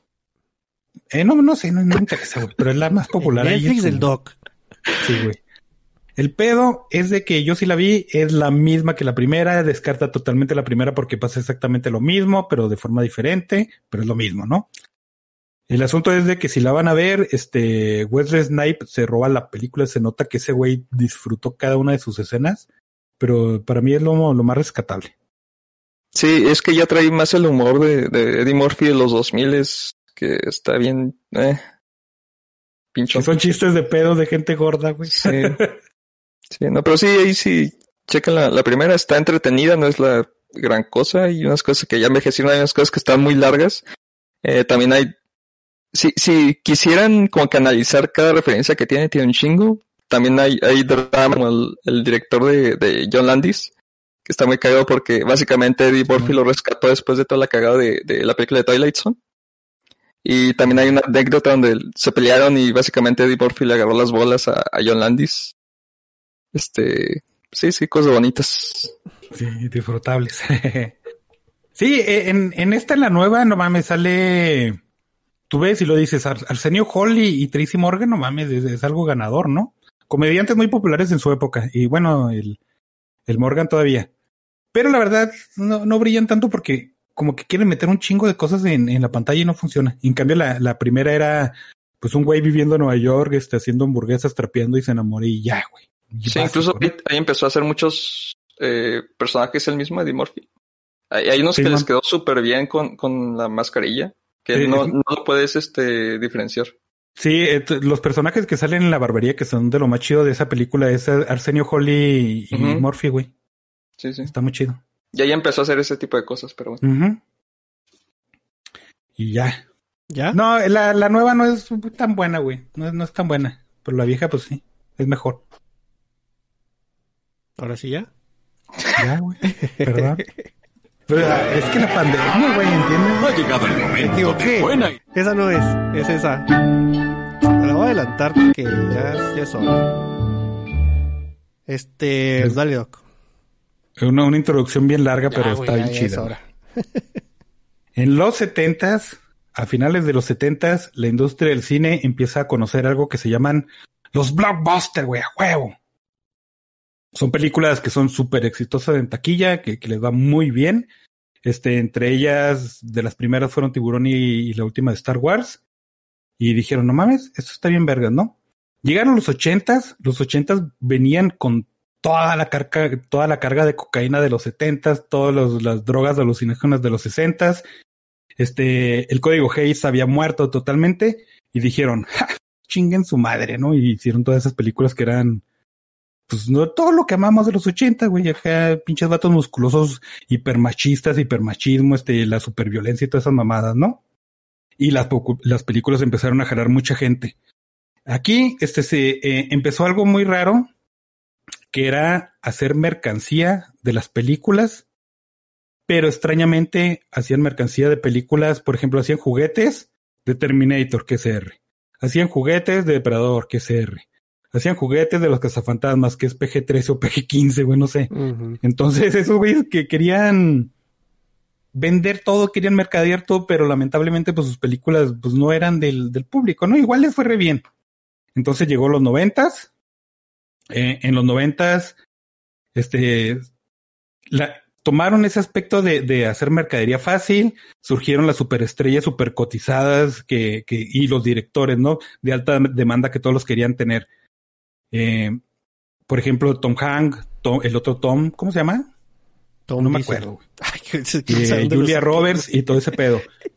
Eh, Estos actores no garantizan que fuera una película buena, pero sí garantizaban que fuera un éxito en taquilla, ¿no? Igual los directores, inclusive se decía que, que esta gente le llegaban los papeles y decían, no, no me gusta, este, tienes que modificarle. Y la gente se tenía que como que, este, moldear un poquito a ellos. Entonces Hollywood dijo, ah, cabrón, no mames, este, yo puedo sacar un chingo de, dinero de aquí. ¿Qué tal si unimos los blockbusters que nacieron en los setentas, eh, la marketeabilidad de los ochentas y todo el mame que tiene la gente por, por ciertas personas o por ciertos directores, ¿no? Entonces todo esto merge en un pinche vertedero de podredumbre y Hollywood lo que empieza a hacer es lo maquilan, lo procesan, lo empacan y lo venden. Querían vender todo, güey, todo en relacionado a películas. La VHS no estaba en su apogeo, pero todavía estaba vigente. Este, las tecnologías digitales estaban en puerta con el DVD y, los primeros VOD. Entonces podían llevar todo el mercado de una película al, al hasta al consumo casero. Entonces, de toda esta amalgama nacen películas que tienen un presupuesto súper exagerado, que están destinadas a ser el blockbuster de verano. Y pues salieron muchas abanderadas de ahí, ¿no? películas como El Día de la Independencia, películas como Titanic, eventualmente como Avatar y como pues ya todas las de superhéroes, ¿no? El presupuesto se incrementó. Por ejemplo, en, lo- en los setentas, una película que valía 50 millones en hacer era un chingo, era súper demasiado. En los ochentas también. En estas películas alcanzaron 80, 100, 120 millones de presupuesto, entonces eh, empezó a incrementar un chingo lo que le invertían, ¿no? Y pues una de las películas de la que vamos a hablar, que yo creo que es de las más icónicas de esta etapa, es la mismísima Jurassic Park de Steven Spielberg de 1993. Eh, se cuenta, está escrita por Michael Crichton, eh, es una pe- persona, es un escritor que ha hecho un chingo de madres que yo creo que muchas veces no lo ubicamos. Este güey este, escribió novelas que fueron adaptadas como Disclosure, que es ahí una medio eroticota, es medio eroticona con, con Michael Douglas y con Demi Moore, me parece. La de Congo, la de Jurassic Park. eh, una novela que después fue adaptada como la de Trece Guerreros, que es una de mis películas favoritas, pero empezó haciendo un guion de una, película que él quería vender que se llamaba ER, que era de doctores, güey. Entonces iba ahí a los estudios y le decían, no, ¿por qué, por qué dices cosas técnicas, güey? A nadie le, interesa saber cómo se llama un procedimiento médico, güey. No quiero saber esta medicina. Vete, güey. Nadie se la quería comprar. Entonces conoce a Steven Spielberg, le dice, no mames, está bien chingón tu guion, yo sí le entro, pero vamos a hacer la serie. Y empezaron a trabajar en la serie de IR. Entonces Steven Spielberg le pregunta, ¿qué más tienes? Y lo dice, ah, se me ocurrió una historia de, de un parque donde clonan dinosaurios y lo llamaré Juanito y los cronosaurios. Y lo dice el Spielberg, ay, no mames, también te compró esa idea. Cabe va mencionar este- que había muchos estudios detrás de ese guion antes de que se terminara la novela, güey. Entre ellos Eh, Tim eh, sí. Burton, güey. eh, era plan de hacer una novela y, y, y este Spielberg le dijo, ah, vas a hacer una novela, pues te compro los derechos. No existía absolutamente nada. No, güey, que, eh, según yo, según como yo me enteré de eso, es de que el vato, antes de terminar la novela, ya la había, este, como, había tasado los derechos en 1.5 millones de dólares, güey, sin haberla terminado todavía. Entonces, quien quisiera los derechos de esa madre, pues se iba a tener que desembolsar ese dinero o, a- o, pues más, pero pues como tenía la amistad antes ahí con Spielberg, pues como que era el que llevaba la ganancia, ¿no? Simón. Entonces Spielberg le lleva el guion a Universal, pero con trampa, ¿no? Porque así como que grapado para que lo notaran llevaba la lista de Schindler. Y, dijo, oigan, pues es que yo soy judío y me gustaría hacer un tributo a los judíos y los judíos somos buena onda. Entonces estaba el ejecutivo de Universal leyendo y lo dice, ah cabrón, ¿qué, qué es esto que está grapado? ¿Juanito y los cronosaurios? Y le dijo, si me haces esta película de dinosaurios bien vergas, entonces puedes hacer la película de judíos que quieras. Y ese güey dijo, a huevo, putos y pues se fue a hacer su película de dinosaurios. Jurassic Park cuenta la, la historia de, de un güey que tenía tanto dinero, tanto dinero que se llama John Hammond, que dijo, no mames, estoy aburrido, ¿qué puedo hacer? Voy a clonar pinches dinosaurios. Y hace un parque con ellos, ¿no? El pedo es de que para que le den luz verde a los inversionistas y el pedo de seguridad, tiene que llevar a, a gente profesional que sabe de eso, bueno, entre comillas, ¿no? Y decirle, no mames, está bien verga tu idea, sí, y, y se lleva a dos paleontólogos y a un pinche matemático y a un abogado. Entonces están ahí calando las atracciones del parque y nadie podría saberlo, pues todo se va al carajo y hay muertes y hay dinosaurios corriendo ahí bien felices y retosando y eso es Jurassic Park. Este está protagonizada por Sam Neill, eh, por esta, ay no me acuerdo cómo se llama. Aquí lo tengo apuntado, lo voy a leer. Laura Dern. Ah, ajá, Laura Dern. Simón. Laura Dern, que es, es Holdaway, lamentablemente, ¿no? Qué, qué mal pedo. Sam Neill como Alan Grant, Laura Dern como Ellie Sattler y Jeff Goldblum como Ian Malcolm. A Goldblum fue uno de los, de los, mm, en el cast, cuando están haciendo el cast, dijeron, ese güey tiene que ser Ian Malcolm. Y, lo- y luego después consideraron otros personajes, pero ese güey pues prácticamente ya tenía el papel, ¿no? Simón. Y otro güey que no me acuerdo quién era. Este, empezaban a, salir todo este pedo de la tecnología digital y de hacer cosas por computadora y ese asunto. Y dijo Spielberg, no mames, eso me late un chingo. Sí le entro. Había mucha gente que ya había intentado hacer este pedo y que estaba muy mm, atraída por el concepto de hacer películas con computadoras, ¿no? Cuando vio los resultados dijo, híjole, pues es que, ¿sabes qué? Yo quería cronosa digo, clonosaurios, pues fotorrealistas, güey, y esto, este, pues son tres pinches polígonos, ¿no? Entonces, ¿cómo le hacemos? Entonces el güey juntó a todos los profesionales de la industria que pudo y la película se hizo con todo, güey. Se hicieron animatronics de pinche 15 metros, se hicieron popes de pinche 15 centímetros, se hicieron maquetas bien vergas, se hicieron modelos en CGI y pues todo se unió para eh, dar paso a lo que conocemos como pinches dinosaurios bien bonitos. Eh, este güey le dio la idea de hacer dinosaurios de tamaño real y que sean animatrónicos en un viajecillo ahí en, en una atracción de King Kong, ¿no? Porque ahí el salmón acá, ja, ja, ja, ja. Y ese güey dijo, ah, no mames, tienen un chango gigante, pues yo quiero un dinosaurio gigante. Y fue así, ¿no? Este, eh, Stan Winston, que es una leyenda de los, de los efectos especiales, fue el que se encargó de hacer los animatrónicos. Entre ellos, pues el super tiranosaurio ese gigante que se movía y está bien hermoso. Esta película costó alrededor de 65 millones de dólares, pero Costó otros sesenta y tantos millones de dólares tan solo la publicidad. El libro salió en los 90, me parece. Ya está amarrada la, la película. Todos esos 60 millones fueron tratos de marketing de decirles compañías, eh, güey, ¿quieres este, promocionar mi película? Simón, varo. Y hicieron un chingo de mercadotecnia y, este y publicidad y todas esas mamadas. güey. El mercado estaba inundado de cosas de Jurassic Park dos años antes de que si- y hubiera una pinche toma, güey. Y es este, y, y la, la verdad es que era bien abrumador. Ibas a cualquier lado y veías, ¿qué es un Jurassic Park? No sé, güey, pero tiene dinosaurios y había diseños bien vergas y, y todo está bien chido. De hecho, eh, en la novela de Michael Crichton, si bien Spielberg sí se basó, Spielberg, perdón, se, se basó lo más que pudo en la novela, hubo cositas que tuvo que quitar, ¿no? Por ejemplo, se dice que en la novela había alrededor de entre 16 y 19 di- especies de dinosaurios, pero pues no podían hacerlos tado- todos, entonces se quedaron como con 6 o 7. Si tú veías los, los juguetes, todos esos dinosaurios estaban eh, fabricados. Yo tenía un pterodáctilo y en la, en la película nunca he visto un pterodáctilo, ¿no? Todavía tengo una, un cobertor de Jurassic Park y está bien bonito. Y, pero eso es el pedo, güey. Había loncheras, había, no sé, asientos para el baño, había tapicería, había todo de pinche Jurassic Park, güey. Y fue aquí cuando empezó este, todo este fenómeno de las superproducciones, les digo.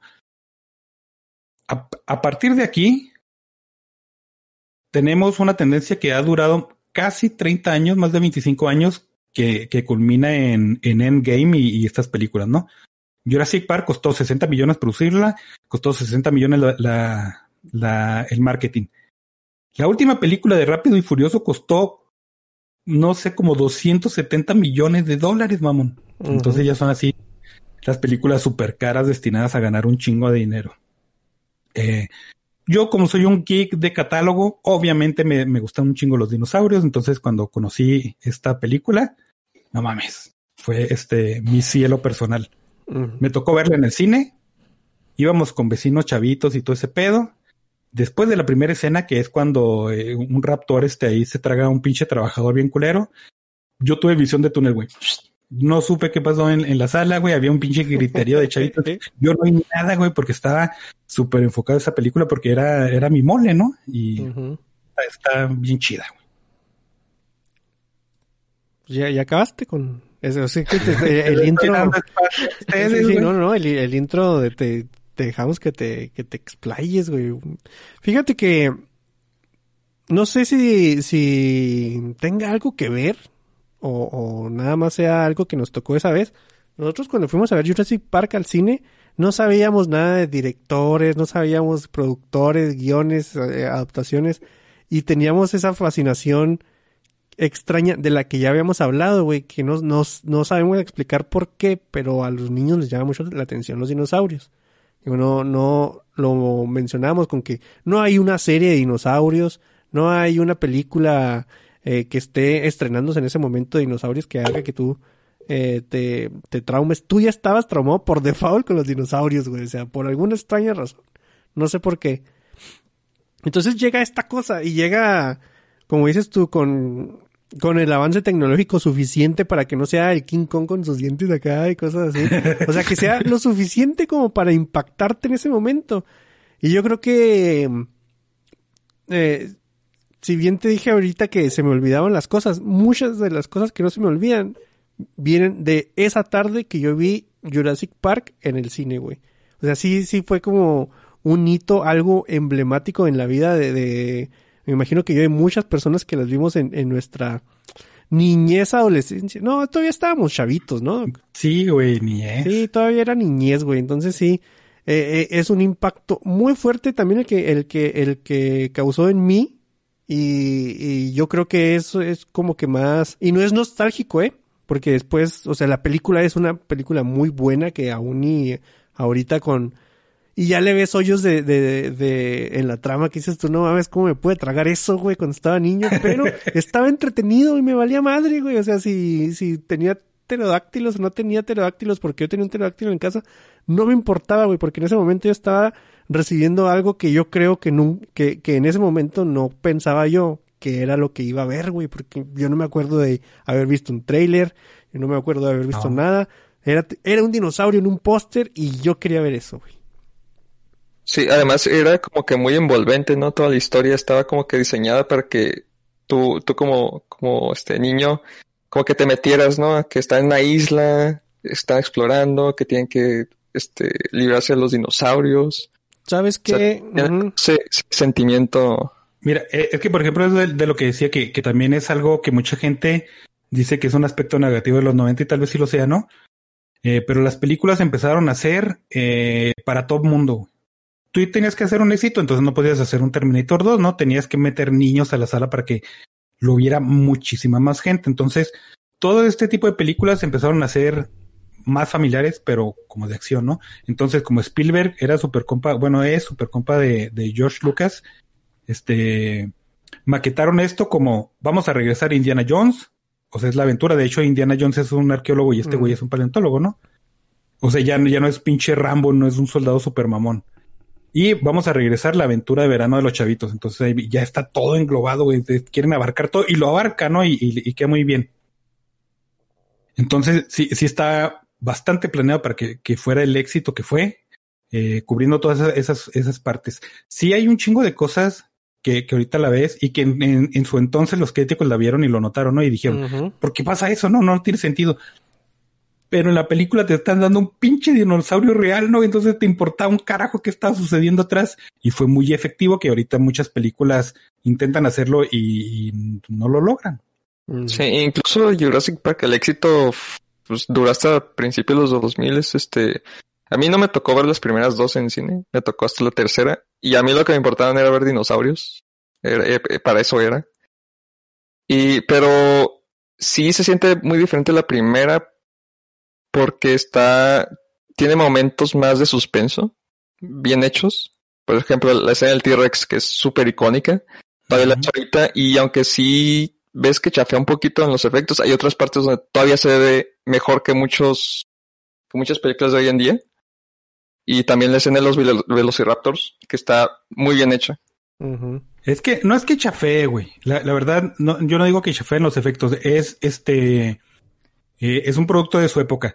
Le- te digo, la, la tecnología digital apenas estaba saliendo. Este, el DVD también apenas estaba más o menos y no fue planeada para salir en DVD, ¿no? Entonces, sí a mí me sorprendió un chingo cuando la vi y dije, ah, cabrón. O sea, Sí, sí, es que para el estándar mames. que había en esas Ajá. películas, tú no te, y, ah, tú no te esperabas eso, güey. no, no, pero el, el baj- o sea, me refiero al bajón de calidad cuando lo ves ahorita en un monitor de 15 cuántos Ah, no, y pues no sí, sé obviamente. ¿no?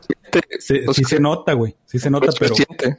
O sea, lo había hace Ajá. miles y todavía se veía súper bien. Sí, ándale, exactamente. Y, y ya no ser tan super crispy, ¿no? Porque obviamente un- una pinche 4K pues no te va de cosas negras. Pero sí, sí está muy buena. Es de esas películas cuando tú dices, ah, es que envejeció bien, es casi el estándar, ¿no? Mm. Igual y de- uno de los... Mira, de las cosas que quería yo aquí tocar de, de la película. Al principio, el, el señor Hammond estaba... O sí se llama Hammond, o ya le estoy inventando el nombre. El señor, el, el del El parque. de la... El que no El es, señor no escatimó en recursos. El señor no escatimó en recursos. Sí, John Hammond. Sí, ¿verdad? Sí. Él, no sé si en la novela o en algún lado yo lo leí después o no sé qué, él era un típico villano de lo de, la época, ¿no? Decir, ah, sí, voy a hacer este parque para conquistar el mundo y mua, ja, ja, ja". Entonces, que le, que le hayan hecho ese cambio de, de así como que un, un viejito benevolente y cosas así, pero también errado en su, en su forma de pensar, ¿no? De hecho, eh, tiene acá unas cuatro, tres escenas donde la- todo el mundo le está diciendo, güey, no, güey, no, esto está mal éticamente, ¿no? O sea, déjalos irse con gracia. Si hubiera sido un villano así de, "Ah, ja, ja", no me hubiera gustado tanto porque le hubiera quitado como que fuerza a las escenas de los dinosaurios, que era lo que ibas a ver, güey, nada más. O sea, neta, si hubieran salido todos muertos, me hubiera valido madre en ese entonces. Sí, güey. O sea, yo salí y dije, no mames. se va-". O sea, yo salí muy contento del cine y creo que también tiene mucho que ver ahí con los, los, los cambios hechos al guion por Steve, bueno, no sé, eh, no, no creo que han sido todos de Steven Spielberg, ¿no? Haber tenido como que una, eh, Sus 15 escritores. Ándale, sí. una oleada de escritores detrás que esto sí, esto no.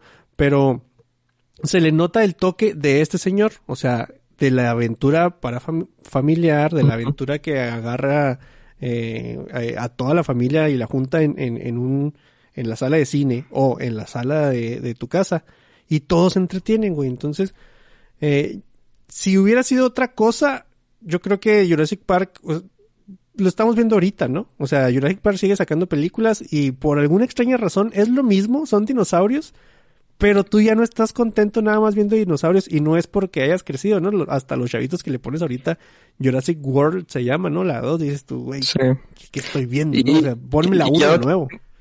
Ya no tienen como ese elemento de peligro tan Ajá.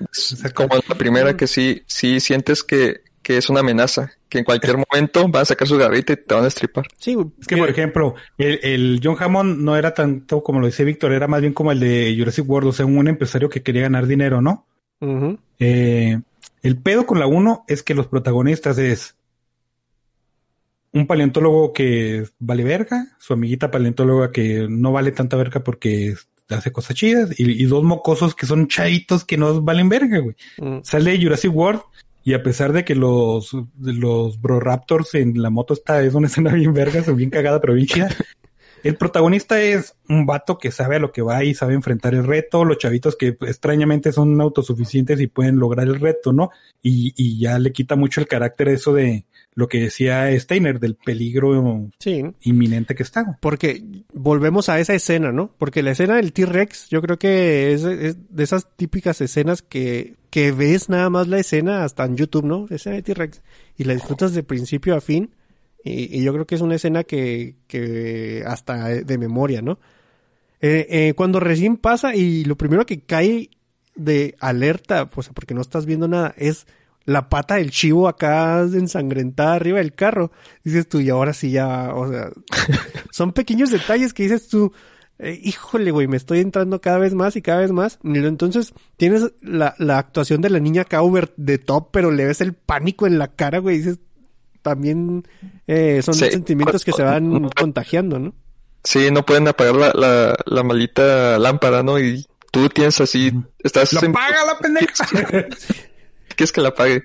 Pero sí, este, eh, creo que también las actuaciones ayudan, que no son personajes muy complejos, pero eh, sí son como que muy icónicos. Hasta ahorita sacan memes de, de esos personajes, o sea. Simón, eh, datos curiosos. En esa escena se cuenta que el tiranosaurio se le fue de las manos y rompió el acrílico del carro, entonces los chavitos estaban aterrorizados por su vida realmente. Realmente en peligro. Simón. No manches. Este, Cosa enorme. sí, güey, sí. eh, eh, Era un tiranosaurio de Sí, pinches sí. quién sabe cuántos metros. Oye, y si y te, era pones a, hidráulico y no sé qué verga. si te pones a pensar, ¿cuántos personajes tiene la película, güey? Son muy poquitos, ¿no? O sea, no, no es No, así. me, como- es- me sé muchos nombres. Alan Grant, eh, Ellie, Ian, Ian Malcolm, Samuel este. Dennis Nidri, este, ¿cómo se llamaba el abogado? Híjole, no me acuerdo, pero tenía un nombre bien cotorro. Como Gaspar. Bueno, el chiste es de que, ves más eh, o, o- o la misma cantidad más o menos en la primera escena que dice el dog del Velociraptor que en, en el transcurso de la película, ¿no? O sea, porque en el transcurso de la película son dos, tres y luego tres, cuatro y luego se suma otro y no son... sí, no es son que van cambiando, van cambiando, ¿no? Eh, nada más que, que siempre se me olvida es el cazador. Murdon, Murdon se llama Murdon. Siempre se me olvida que está ahí en la película, no sé por qué. No, no, no hizo tanta, este, no, no lo recuerdo tanto, pero todos los demás sí, Samuel Jackson, el, el gordito, Newman. este, los científicos. Ese güey- Newman, sí. Maldito nunca me voy a poder acordar de su nombre, güey. Siempre me va a quedar lo de, lo de Newman, güey, y no se me va a olvidar nunca, yo creo. Sí, güey. Otro dato curioso, cuando terminaron de grabar, este Spielberg dijo, ah, pues a chingar su madre, se quedan en su trampa, y dejó a George Lucas en todo el proceso de producción. En, en las películas hay algo así bien característico que se cayó. ¿No? No, Te estamos escuchando de hecho, güey. No sé qué estás diciendo. yo te estoy viendo en YouTube. El dog ya nos va a poner ahí. No se cayó, a mí se me trabó un poquito. No, güey. No, no. Sí, ya, sí, ya escribí, dog acá con las manos. Les decía, en, en Hollywood hay veces que hay camaradería y jalan a gente, ¿no? Dice, vente, güey, tengo un proyecto y, y hazme el paro.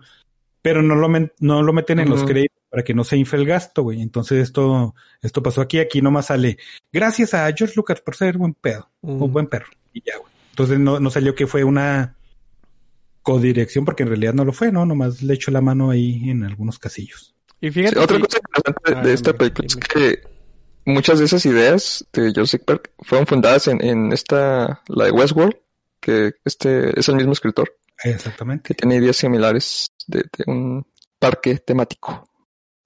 Sí, viene mucho de control. Y yo creo que uno de los puntos más importantes de, de Jurassic eh, Park es la banda sonora, güey. O sea, que no... Yo casi, casi la puedes tararear así de principio a fin. A mí me gusta mucho que la primera canción así grandilocuente, güey, o, o chingona, no suena hasta que aterrizan en, en la isla, güey. Y de Sí. ahí en adelante es una delicia a lo- a los oídos cualquier cosa que pase, güey. O sea, Y es muy cosa, ¿no?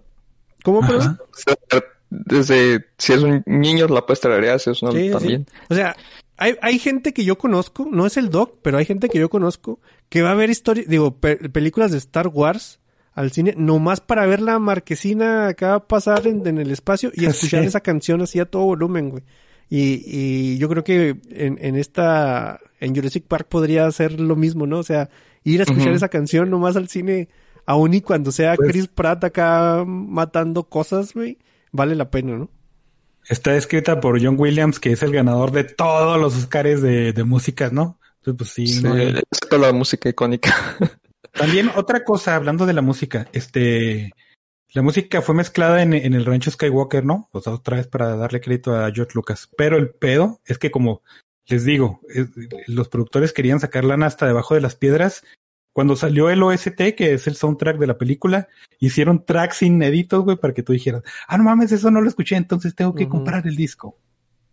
Y es algo que, que se hizo en otras producciones también, ¿no? Pero gracias Jurassic Park por, por hacer películas hipermarketeables y tenerlas de la cara siempre. Mm, Yo creo que, a riesgo de equivocarme, esta es mi película favorita de Steven Spielberg. No por la película en sí, porque creo que hay unas películas que me gustan más, pero lo que significó para mí el momento en que la vi y ahorita que la volví a- a ver de nuevo, sí podría decir que Jurassic Park es top top 1. Yo- e- es mi, es mi, mi cosa favorita, o sea, que, que me marcó así como que en, en las cosas que me gustan y cosas así, es esta, güey. O sea, por ejemplo, después de esta de Steven Spielberg salió la lista de Schindler, que como película, creo yo que cinematográficamente es mejor que Jurassic Park, pero no mames, no me transmite nada de, de lo que me transmitió Jurassic Park en su momento. Ah, hasta ahora. Ay, Y No, no, no, pa- para, mí este también es, es una de mis, de mis películas favoritas, más que nada porque a cada rato la pasaba en televisión. Y, y siempre cada que podía la, la veía. Y, y tiene toda esa fantasía, ¿no? De, de como niño, este, tiene los dinosaurios, el- la aventura y todo eso. Y, pero como adulto puedes apreciar otras cosas. Y- Ah, no mames, este, no sé si lo notaron, pero sí hay así cositas que cámara. Hay güey, muchas, ejemplo, ¿eh? en- sí.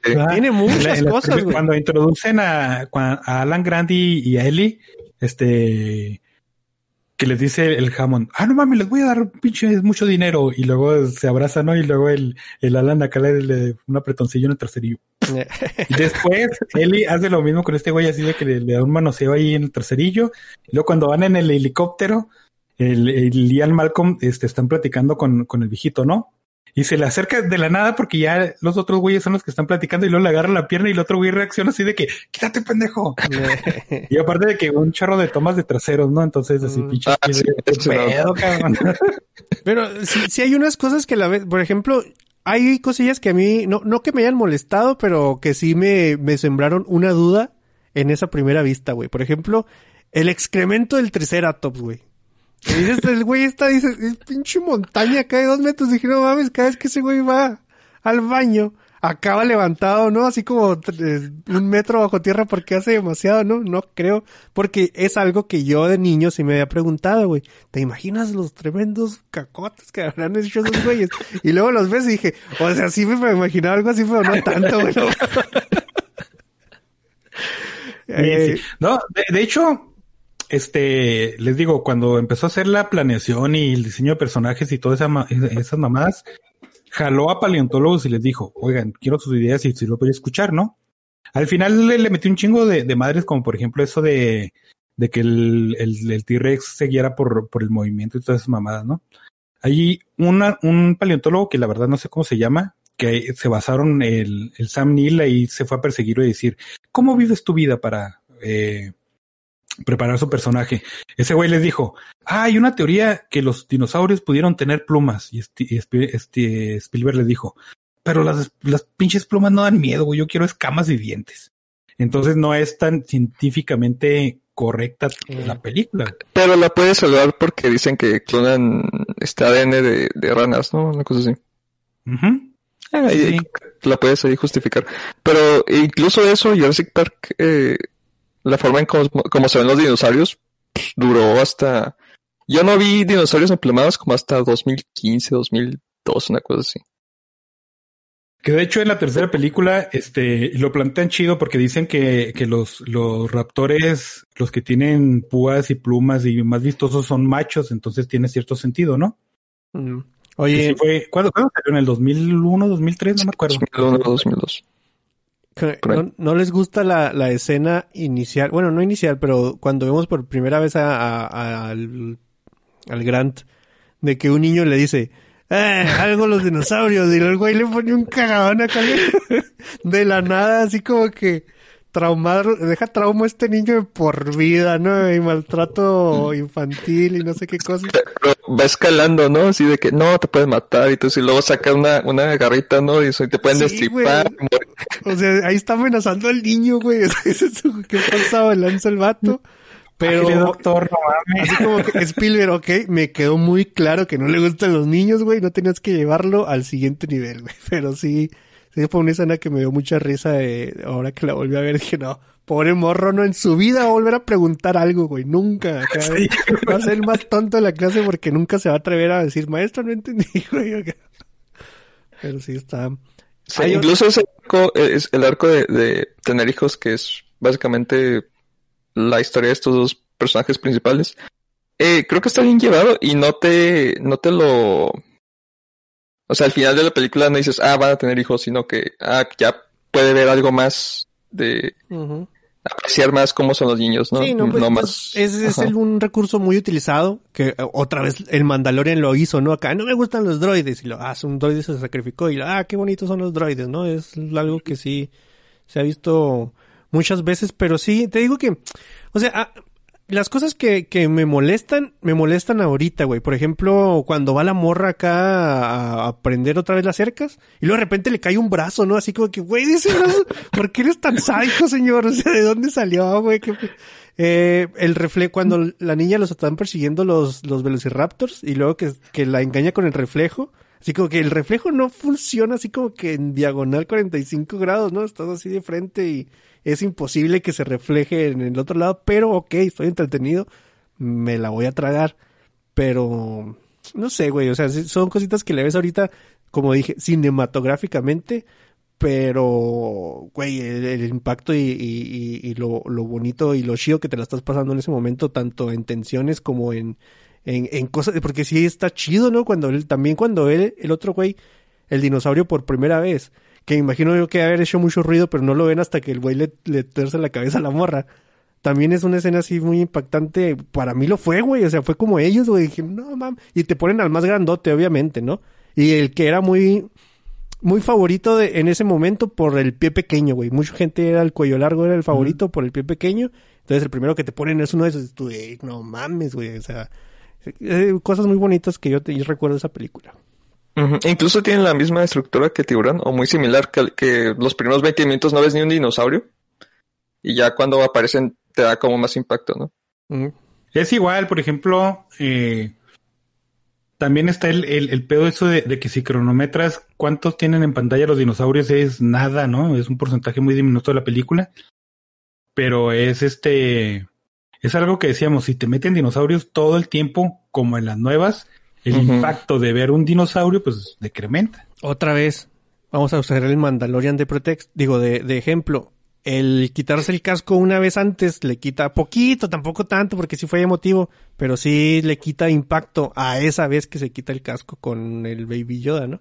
Pero, pero Sí. sí, o sea, sí era, Spielberg era mucho de eso, ¿no? De no mostrarte tanto la amenaza, eh, acá como que escondértela, mostrarte nomás acá un, órale, ya, ya se lo llevó a la, a la jungla y, y ya, pero yo, yo fui muy feliz con eso. Todos lo fuimos, güey. Sí. Y ahí, ahí, por ejemplo, cuando están acá en, en que lo están persiguiendo los raptores, que dice la morrita, ah, es Unix. Esto está bien pelada, güey. Y se pone la compu. Dije, no mames, que chida escuela, güey, ¿no? Que te enseñen Sí, güey. Unix y cosas así. Era güey. hija del vato que se compró una isla y clonó dinosaurios, güey. Sí, que güey, se- pero, Pues, pero pues, donde dice que es una hacker. mm, sí, es cierto. Sí, sí. O sea, que, que es buena para esas cosas, pero sí. Se- Sí, o sea, pero- se me hizo bien pirata que diga, ah, es Unix, esto preste, así, ¿no? Pero, creíble, creíble hasta cierto punto. Tiene sus cosillas. Pero no, no son, son cosas más que nada para decir que, ah, este, no, no acertaron tanto, no importan tanto, ¿no? Sí, no como en, las que, que ya si te pones a pensar un poquito en la historia, ya todo se cae, ¿no? Ajá. Sí, sí. Hay- hay- pues como hemos dicho antes, ¿no? Te tienes que tragar la mentira y hay gente que cuando- en cuanto no se traga la mentira, eh, pues ya no. Pero aquí todo está digerible, güey. O sea, que te, te ponen tu, tu PowerPoint, por así decirlo, de que, ah, mira, así hicimos los dinosaurios. Y dices, ah, sí, sí, sí, sí. Sí, sí le creí. O sea, no, no me vas a poner a investigar acá en ese momento, así. ¿Será posible acá? Pero, o sea, güey, lo que te tenían que explicar hasta eh, para darle eh, a- avance a la trama te lo explicaron y los, los errores que te digo, bueno, pues no sé si errores o, o las apreciaciones que, que ves ahorita no interfieren en, en, en la trama. Por ejemplo, hay otra cosa. Cuando, ya ves que los vatos se caen, ¿no? Y luego se quedan dormidos en un árbol y es de noche y se quedan dormidos. Y despiertan hasta el día siguiente, güey, con el amanecer. Entonces los otros vatos, yo me imagino, bueno, no podemos hacer nada, nos vemos de aquí muy tempranito eh, y cada quien a dormir, ¿no? Y, y pues los vatos se supone que seguían ahí viendo qué onda con las alarmas y... Pero, güey, nada, no, eh, Mañana le seguimos, hombre. despiertan, despiertan con otro brachiosaurio ahí en la cara y una escena eh, entretenida y, y me volvieron, me vuelven a comprar totalmente, ¿no? O sea, güey, no, por más que le quieras ver, sí tiene muchas cosas así, pero eh, la balanza se inclina muy fácil para el otro lado. Incluso todo el caos que ves en el, en el, en el parque, lo puedes ver como hasta parodia, ¿no? De, de Disney, ¿no? De los parques temáticos que dicen que salen cosas malas, ¿no? salen errores. Es que también es, inclusive fue una autocrítica cuando, cuando el, el Malcolm les empieza a decir que, que no tienen mérito porque se están parando sobre los hombros de, de otra gente. Hacía referencia al peor de cómo se construía Jurassic Park como película, ¿no? De tomar cosas que ya venían de los años posteriores, de cómo hacer una película súper exitosa y de este, de, de la nueva idea, de la nueva idea de, de, de mercadotecnia que tenían, ¿no? Sí. Bueno, ahora lo aprecias más, pero en ese, en ese entonces pues te valía. Sí, y luego cuando el abogado ahí está ahí muy, muy Disney todo el asunto, ¿no? que no, que no puedes tocar eso porque vale millones. Pero en realidad así fue, güey, neta. A, a mí me tocó ir antes de la película, este, un paseo a, a los estudios Universal y te digo, todo, güey, todo era Jurassic Park. Veías una, una ramita ahí tirada y luego, ah, no mames, me encontré una rama, son cinco dólares, es de Jurassic Park. No, Güey. chinga tu madre. Eh, El, el, el ride de Jurassic Park, ahí está todavía, no le han hecho cambios de nada, güey. O sea, es- sigue siendo una cosa bien antigua, no, no, no está remodelado. Y las filas para entrar a esa madre. Y nomás Son- es acá, subes, te caes y sale un mono bien feo de plástico, te echan agua en la cabeza, te caes otra vez y te eh, mucha agua. Pero es de Jurassic Park y con eso, bueno, creo que ahorita ya lo están remodelando y si van a hacer algo acá más chido con lo de la Sí, película nueva. pero Pero si tú te... ¿Cuántos años duró así, güey? Y así podría haber durado todo lo que quieran y la gente iba a estar acá yendo allá al ride de Jurassic Park. es que fue un fenómeno, tenía videojuegos, tenía libros, tenía este, tenía de todo, ¿no? Sí, güey. sí. Y fíjate que, o sea, marketeable, o sea, que tú dijeras, ah, me voy a comprar el estegosaurio oficial o una bolsita de 25 pesos de la farmacia con 22 dinosaurios de plástico, pues te ibas por los 22 dinosaurios chiquitos, ¿no? O sea, tampoco era como que un personaje y, y no querías tener al señor Grant, ¿no? Tú, tú ibas a los dinosaurios. O sea, pues los dinosaurios como en sí era difícil vendértelos hasta que ya empezaron con que el super tiranosaurio que, que echa agua y vomita y no sé qué cosas. El güey que, el güey que le salen las, ¿cómo se llama? El, ya se me olvidó. El que mata a Newman, pues, o sea, ese también, yo, yo tenía esa madre que echaba cosa, bueno, fíjate, lo eché a perder porque yo quería que echara cosa verde, güey. Entonces hice una mezcla acá, no me acuerdo qué era, y se, se tapó, güey, ya no podía echar nada por la boca mi, mi dinosaurio de, de eso. Fíjate que lo extraño. Oye, pero aquí fue donde, donde dijo la referencia esa de las, de los piratas del Caribe. ¿De qué? De que Sí, dijo- ¿no? Sí, porque dice, güey, en, en Estados, en, en, es- Sí, eh, eso pasó quedas- con los piratas de acá del parque no jaló. Güey, me pegó muy cerca de casa porque yo me quedé atorado a los piratas del Caribe una vez. Y no te comieron, güey. Sí, güey. Deja tú, dije, ah, voy a tomar fotos aquí para ver cómo estoy atorado. Y no mames, pues era enfrente de un barco, güey. Pura neblina. Me pude haber salido un monstruo de neblina. Eso es de lo que le gustan tanto al Doc. Y no, no pasó, güey. Fueron, fueron 15 minutillos bastante, eh, para hacer las paces contigo mismo, güey. Ahí, todo. Unos- Para curar los malos, ¿no? pero no me morí, güey. O sea, tenía razón ese güey. O sea, ahí te te atoras moriste, un rato y, y no me morí como en, en Jurassic Park. Pero, ah, ¿qui- ¿quieren agregar algo más? Ya nos vamos, ya hablamos un, Ah, véanla. otro rato. Ya es hora, ¿no? Sí. ¿O no? El De Doc. nomás súper recomendable, inclusive para estándares de ahorita tampoco quieran ver cosas bien chingonas, ¿no? Porque Ah, sí, se, sí se le notan los años, güey. Sí, pero creo que todavía aguanta mejor Sí, sí. que, no sé, el príncipe de Nueva York, que sí se nota y que muchas cosas no, no son Por como ahora. El T-Rex se le nota la persecución del T-Rex ahí cuando va el Jeff Goldblum sin shirtless, acá sin camisa modelando en, en el carro. Ahí sí fue, ahorita yo sí dije, bueno, cuando la vi esta semana, dije, ah, güey, se ve, se ve feito, güey, pero Sí, pero cuando los, los niños, pues ahí se ve muy bien. Sí, el, el movimiento es cuando no, no le queda tan bien, pero, pero no importa, güey. Así es como cuando vimos King Kong del 33, o sea, sabes que eso era lo que había y la película sobrepasa ese asunto, ¿no? Jurassic Park, no manches, pues súper sobrepasa todas esas cosas a este tiempo. Todos los asuntos, güey. Todos los asuntos. ¿Algo más que quieran agregar? sería todo, güey. Eh, sería todo. Muy bien. Eh, en el chat andaba Hackcock. Ahí llegó al último a decir que... Que, que Hancock, que Hancock, este, un- una, una mentada de madre a Hancock. Está un chinga tu madre. Sí. Dice Darío Alexis que, que ya que estamos hablando de confiar, que si confiamos en Lolo como community manager, no, pero Claro que sí. Ah, yo sí. el doc sí. Yo digo que no, pero es lo que hay. Es, es que sí, así es, es, eh, no, es relación de, de, de, de compas, güey, de que les digo cosas. Es que es como ¿no? Que Sí. confías y no confías. Y él me dice cosas y así, nos le vamos, güey. Eso hace que nuestra relación crezca más que la del Doc y, y la de Lolo, que nada más se la pasan ahí. Ay, sí, Lolo, y no sé qué.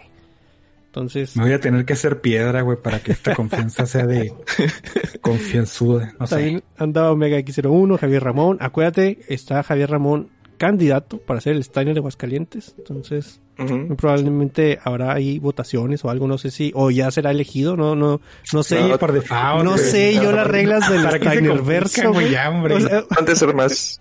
O sea, sí. Ujú. Y andaba Pipo, Darío, Steiner, Sergio Hernández, eh, Lolo, ya los perdí todos, vámonos pues. Eh, si no tiene nada más que agregar, nos vemos la siguiente semana. Las redes. Ah, las redes, no, no. Ya, güey, ya, se la saben, ya se llegaron hasta acá, ya se saben, ya, no, pues ya.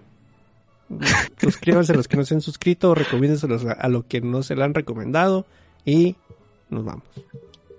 Bye.